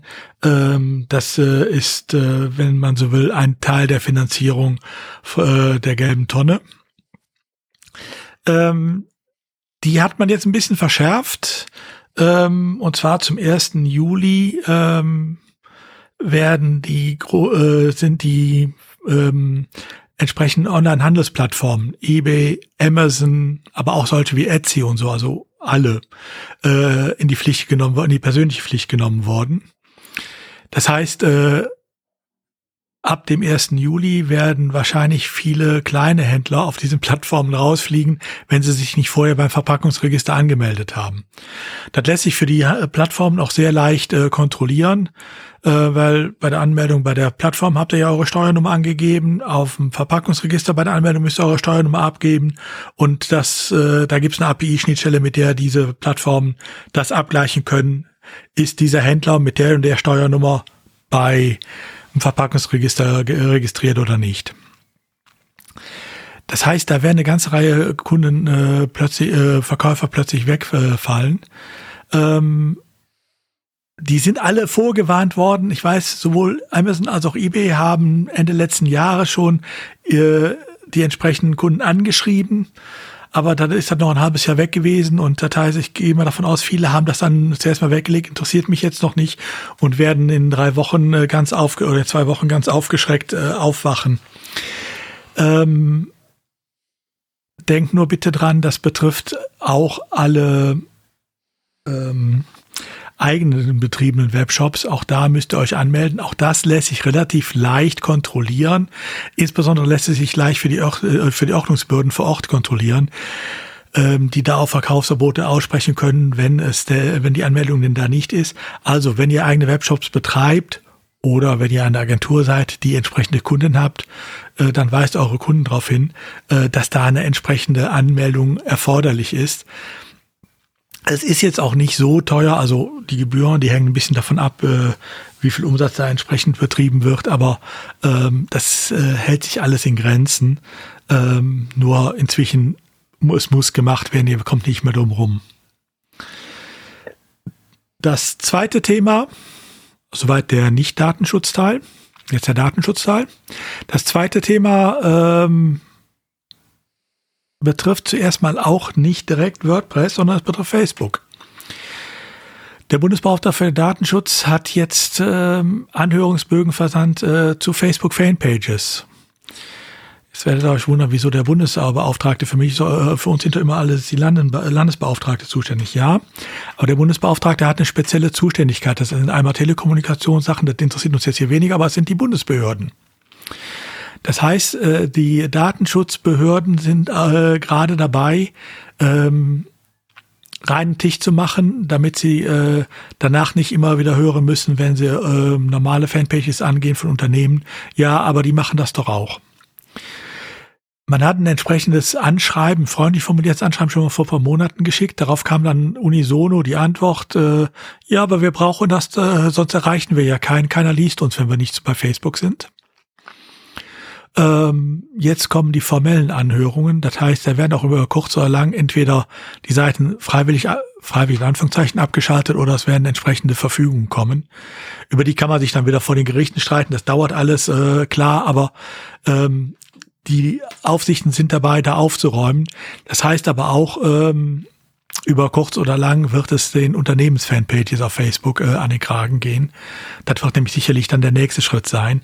Also, wenn ihr Firmen habt äh, in der Betreuung, die äh, damit arbeiten, so langsam wäre es äh, angebracht, über Plan B nachzudenken, wie man die zum Beispiel auf eine eigene Seite äh, umlenkt äh, und die äh, gibt sicherlich Möglichkeiten, aber das muss jetzt langsam angedacht werden, bevor es nachher äh, knaller Fall äh, einfach nur abgeschaltet werden muss.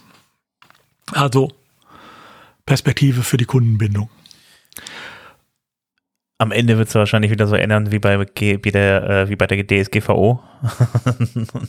die Aufregung ja, ist groß und äh, äh, ja, äh, man macht ja, dann im Moment, wenn es knallt. Da rührt es ja her. Jetzt muss man dazu sagen, es gab entsprechende Anläufe schon mal 2019, 2020. Ähm, da gab es auch bei vielen Landesdatenschutzbeauftragten, nicht bei allen, äh, aber bei vielen schon ähm, die, eigentlich die Absprache, dass man äh, da auch entsprechende Anhörungen an, Anhörungen an die Unternehmen versendet. Das ist dann eingestampft worden, als äh, die Corona-Pandemie losging äh, und die Lockdowns kamen, wenn man sagten, okay, die Unternehmen haben jetzt anderes zu tun, ähm, da müssen wir sie jetzt damit nicht äh, belästigen, hat das zurückgestellt. Ähm, aber es ist wirklich nur zurückgestellt, das heißt, es wird kommen. Und ähm, der Unterschied ist halt, ähm, wenn ihr so eine Anordnung, sagen wir so, wenn äh, eine Behörde die Anordnung kriegt, dann kann man, kann die sich darüber mit dem Datenschutzbeauftragten, Datenschutzbeauftragten oder Bundesdatenschutzbeauftragten ähm, jahrelang vor Gericht streiten und es passiert bis dahin nichts. Wenn ihr so eine Anordnung kommt, steht da so eine äh, zweite Anordnung dabei, nämlich die Anordnung des sofortigen Vollzugs und dann ist das zuerst mal abgeschaltet. Also von daher ich sage nicht, ihr sollt sie direkt abschalten, obwohl das eigentlich das einzig Sinnvolle ist, ähm, datenschutztechnisch gesehen. Aber ähm, ihr solltet euch einen Plan B überlegen, wie ihr vielleicht äh, die äh, Kundenbindung demnächst zum Beispiel über die eigene Webseite hinkriegt. Wobei man auch dazu sagen muss, es betrifft bei Facebook nur die Fanpages. Ne? Es betrifft nicht die Gruppen und es betrifft nicht die Standardseite bei Facebook, sondern nur die Fanpages also Unternehmensseiten. Ähm, und das dritte Thema, wir haben uns öfter schon mal über Matomo ja unterhalten ähm, und wie man das cookie-los hinkriegt.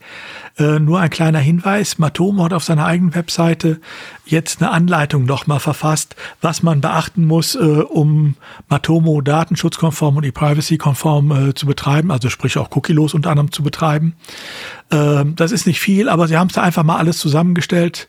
Das sind so drei, vier Punkte, an die man denken muss. Den Link haben wir in den Show Notes. Ähm, Wer das, äh, wer also sagt, äh, dass ich brauche eine Webanalyse, äh, der sollte sich mal Matomo ansehen, sollte sich aber auch dann diese Anleitung von Matomo zu Gemüte führen, die dann genau beschreibt, was man tun muss, äh, damit ja kein Cookie gesetzt wird und auch ansonsten alles datenschutzkonform ist. Okay, ähm, nochmal kurz für alle Leute, die Matromo nicht kennen. äh, Damit könnt ihr äh, Google Analytics äh, ersetzen, wenn ihr wollt, und das auch selber hosten. Das ist Open Source, also von daher Ja, genau. schaut's euch mal an. Dann würde Ich ich. meine, bei Google Analytics steht ja sowieso bei vielen jetzt ein Umstieg äh, bevor, weil das alte Google Analytics wird ja jetzt äh, ersetzt durch äh, die Version 4. Da werden ja auch die Daten nicht mitgenommen, man muss eh umsteigen. Ähm, und wenn ich eh umsteigen muss, warum soll ich dann nicht auf eine datenschutzkonforme Lösung umsteigen? Genau. Gut, dann äh, kommen wir mal zum Tellerrand. Es gibt Neues von Webpage-Test. Matthias. So ist es. Webpage-Test hat ja vor gar nicht allzu langer Zeit ein modernes, schickes Layout bekommen, äh, was ja vielerorts sehr begrüßt wurde. Und jetzt hat man sich also gedacht, zusätzlich zum schicken neuen Layout bieten wir auch schicke neue Features an. Und ähm, zum einen ist es also so, dass es jetzt konkrete F Empfehlungen für Verbesserungen in drei Kategorien gibt. Also einmal die Kategorie Geschwindigkeit, einmal die Kategorie Usability und einmal die äh, Kategorie äh, Resilienz. Und dabei ähm, ist so ein schlimmes deutsches Wort, eine Resilienz. Ähm, äh, also resilient letzten Endes. Und dabei geht es also darum, ähm, den Nutzerinnen und Nutzern konkrete Vorschläge in diesen Kategorien zu machen, was sich ähm, idealerweise umsetzen lassen würde. Und ein ganz schickes neues Feature für die äh, Pro-Kunden von Webpage Test ist also eine Funktion, womit sich diese die Auswirkungen dieser Optimierung quasi als Experiment simulieren lassen. Also wenn ich da einen äh, Pro-Account habe, den gibt's glaube ich ab monatlich 18 Dollar, ähm, dann kann ich also sagen, äh, Webpage-Test, zeig mir doch mal an, was diese Änderung bewirken würde, wenn sie durchgeführt worden wäre, tatsächlich aber noch gar nicht ist. Also quasi eine Simulation darüber auszuführen. Und das ist auf jeden Fall ein Feature, was für viele Webentwickler und Agenturen mit Sicherheit ähm, eine sehr interessante Sache sein dürfte. Punkt. By now. Okay, äh, dann äh, noch ein weiteres Thema am Tellerrand. Äh, Jessica hat uns auch noch eine Kleinigkeit mitgebracht zum Ende.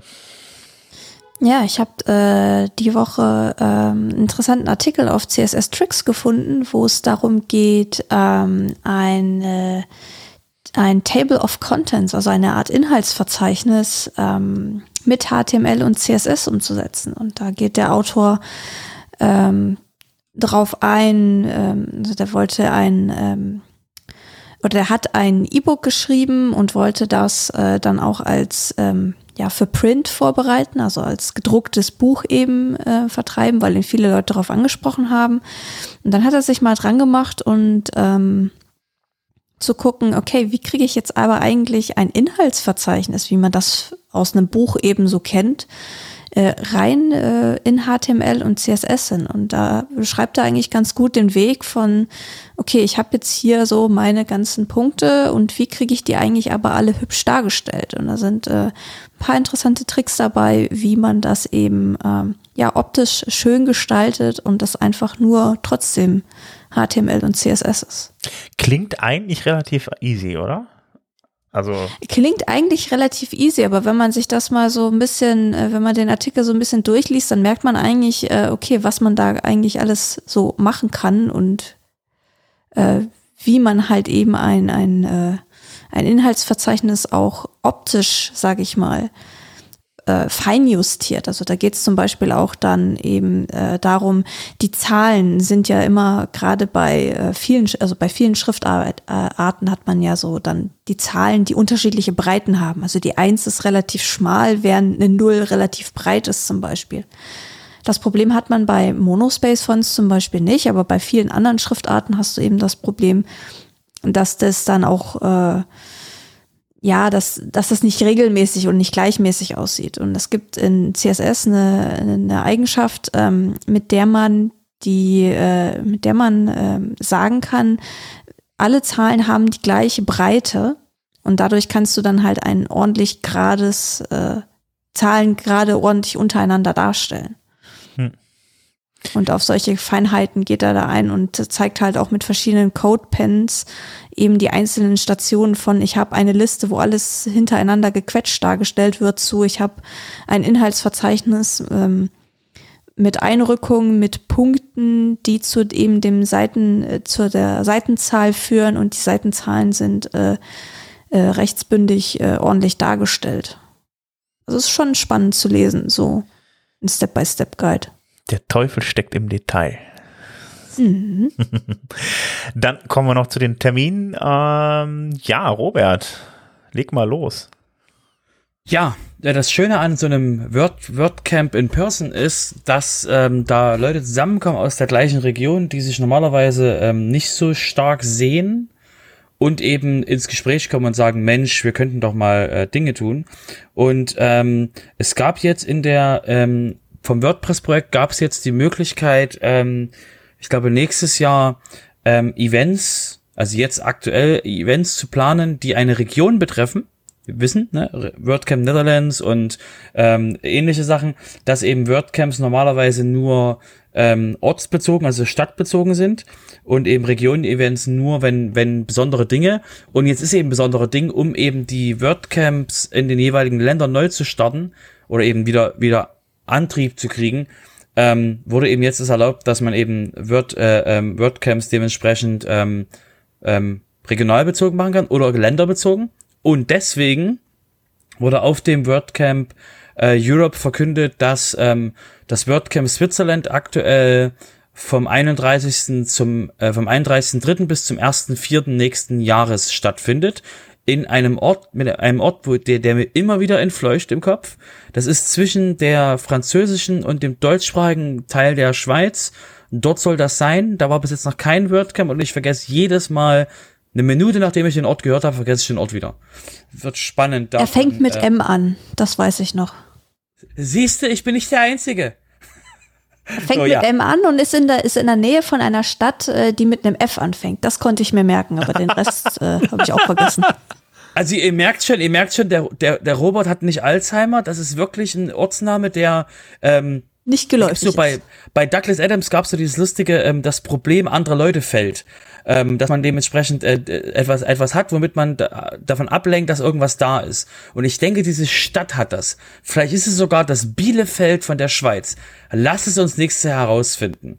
Und ähm, genau, also da wird eben die, die kommt halt, die kommen halt verschiedene Leute aus der Schweiz zusammen zum zum Organisieren von dem Event und äh, der wird eben dementsprechend äh, der 31. ist der Contributor Day und das er und der erste vierte keiner Pre-Scherz ist dementsprechend das WordCamp und ähm, als nächstes ähm, war noch was anderes im Gespräch im, äh, auf dem WordCamp äh, Europe Fluren, nämlich das WordCamp Deutschland.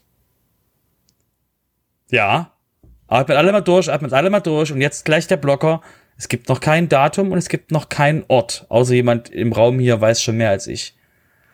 Nein, so weit ist es ja noch gar nicht. Schweigen. Also, wer, äh, irgendwann, irgendwann, äh, nächstes Jahr wird es in, wird es in Deutschland ein WordCamp geben. Ähm, behaltet mal die Orte, wo aktuell schon WordCamps waren, mit Ausnahme vom WordCamp im Grün, ansonsten würde, würde, ähm, würde Sven Bescheid wissen. Also haltet quasi alle großen Orte in Deutschland, Berlin, Köln, Nürnberg, ähm, Würzburg, München, Nee, zu teuer.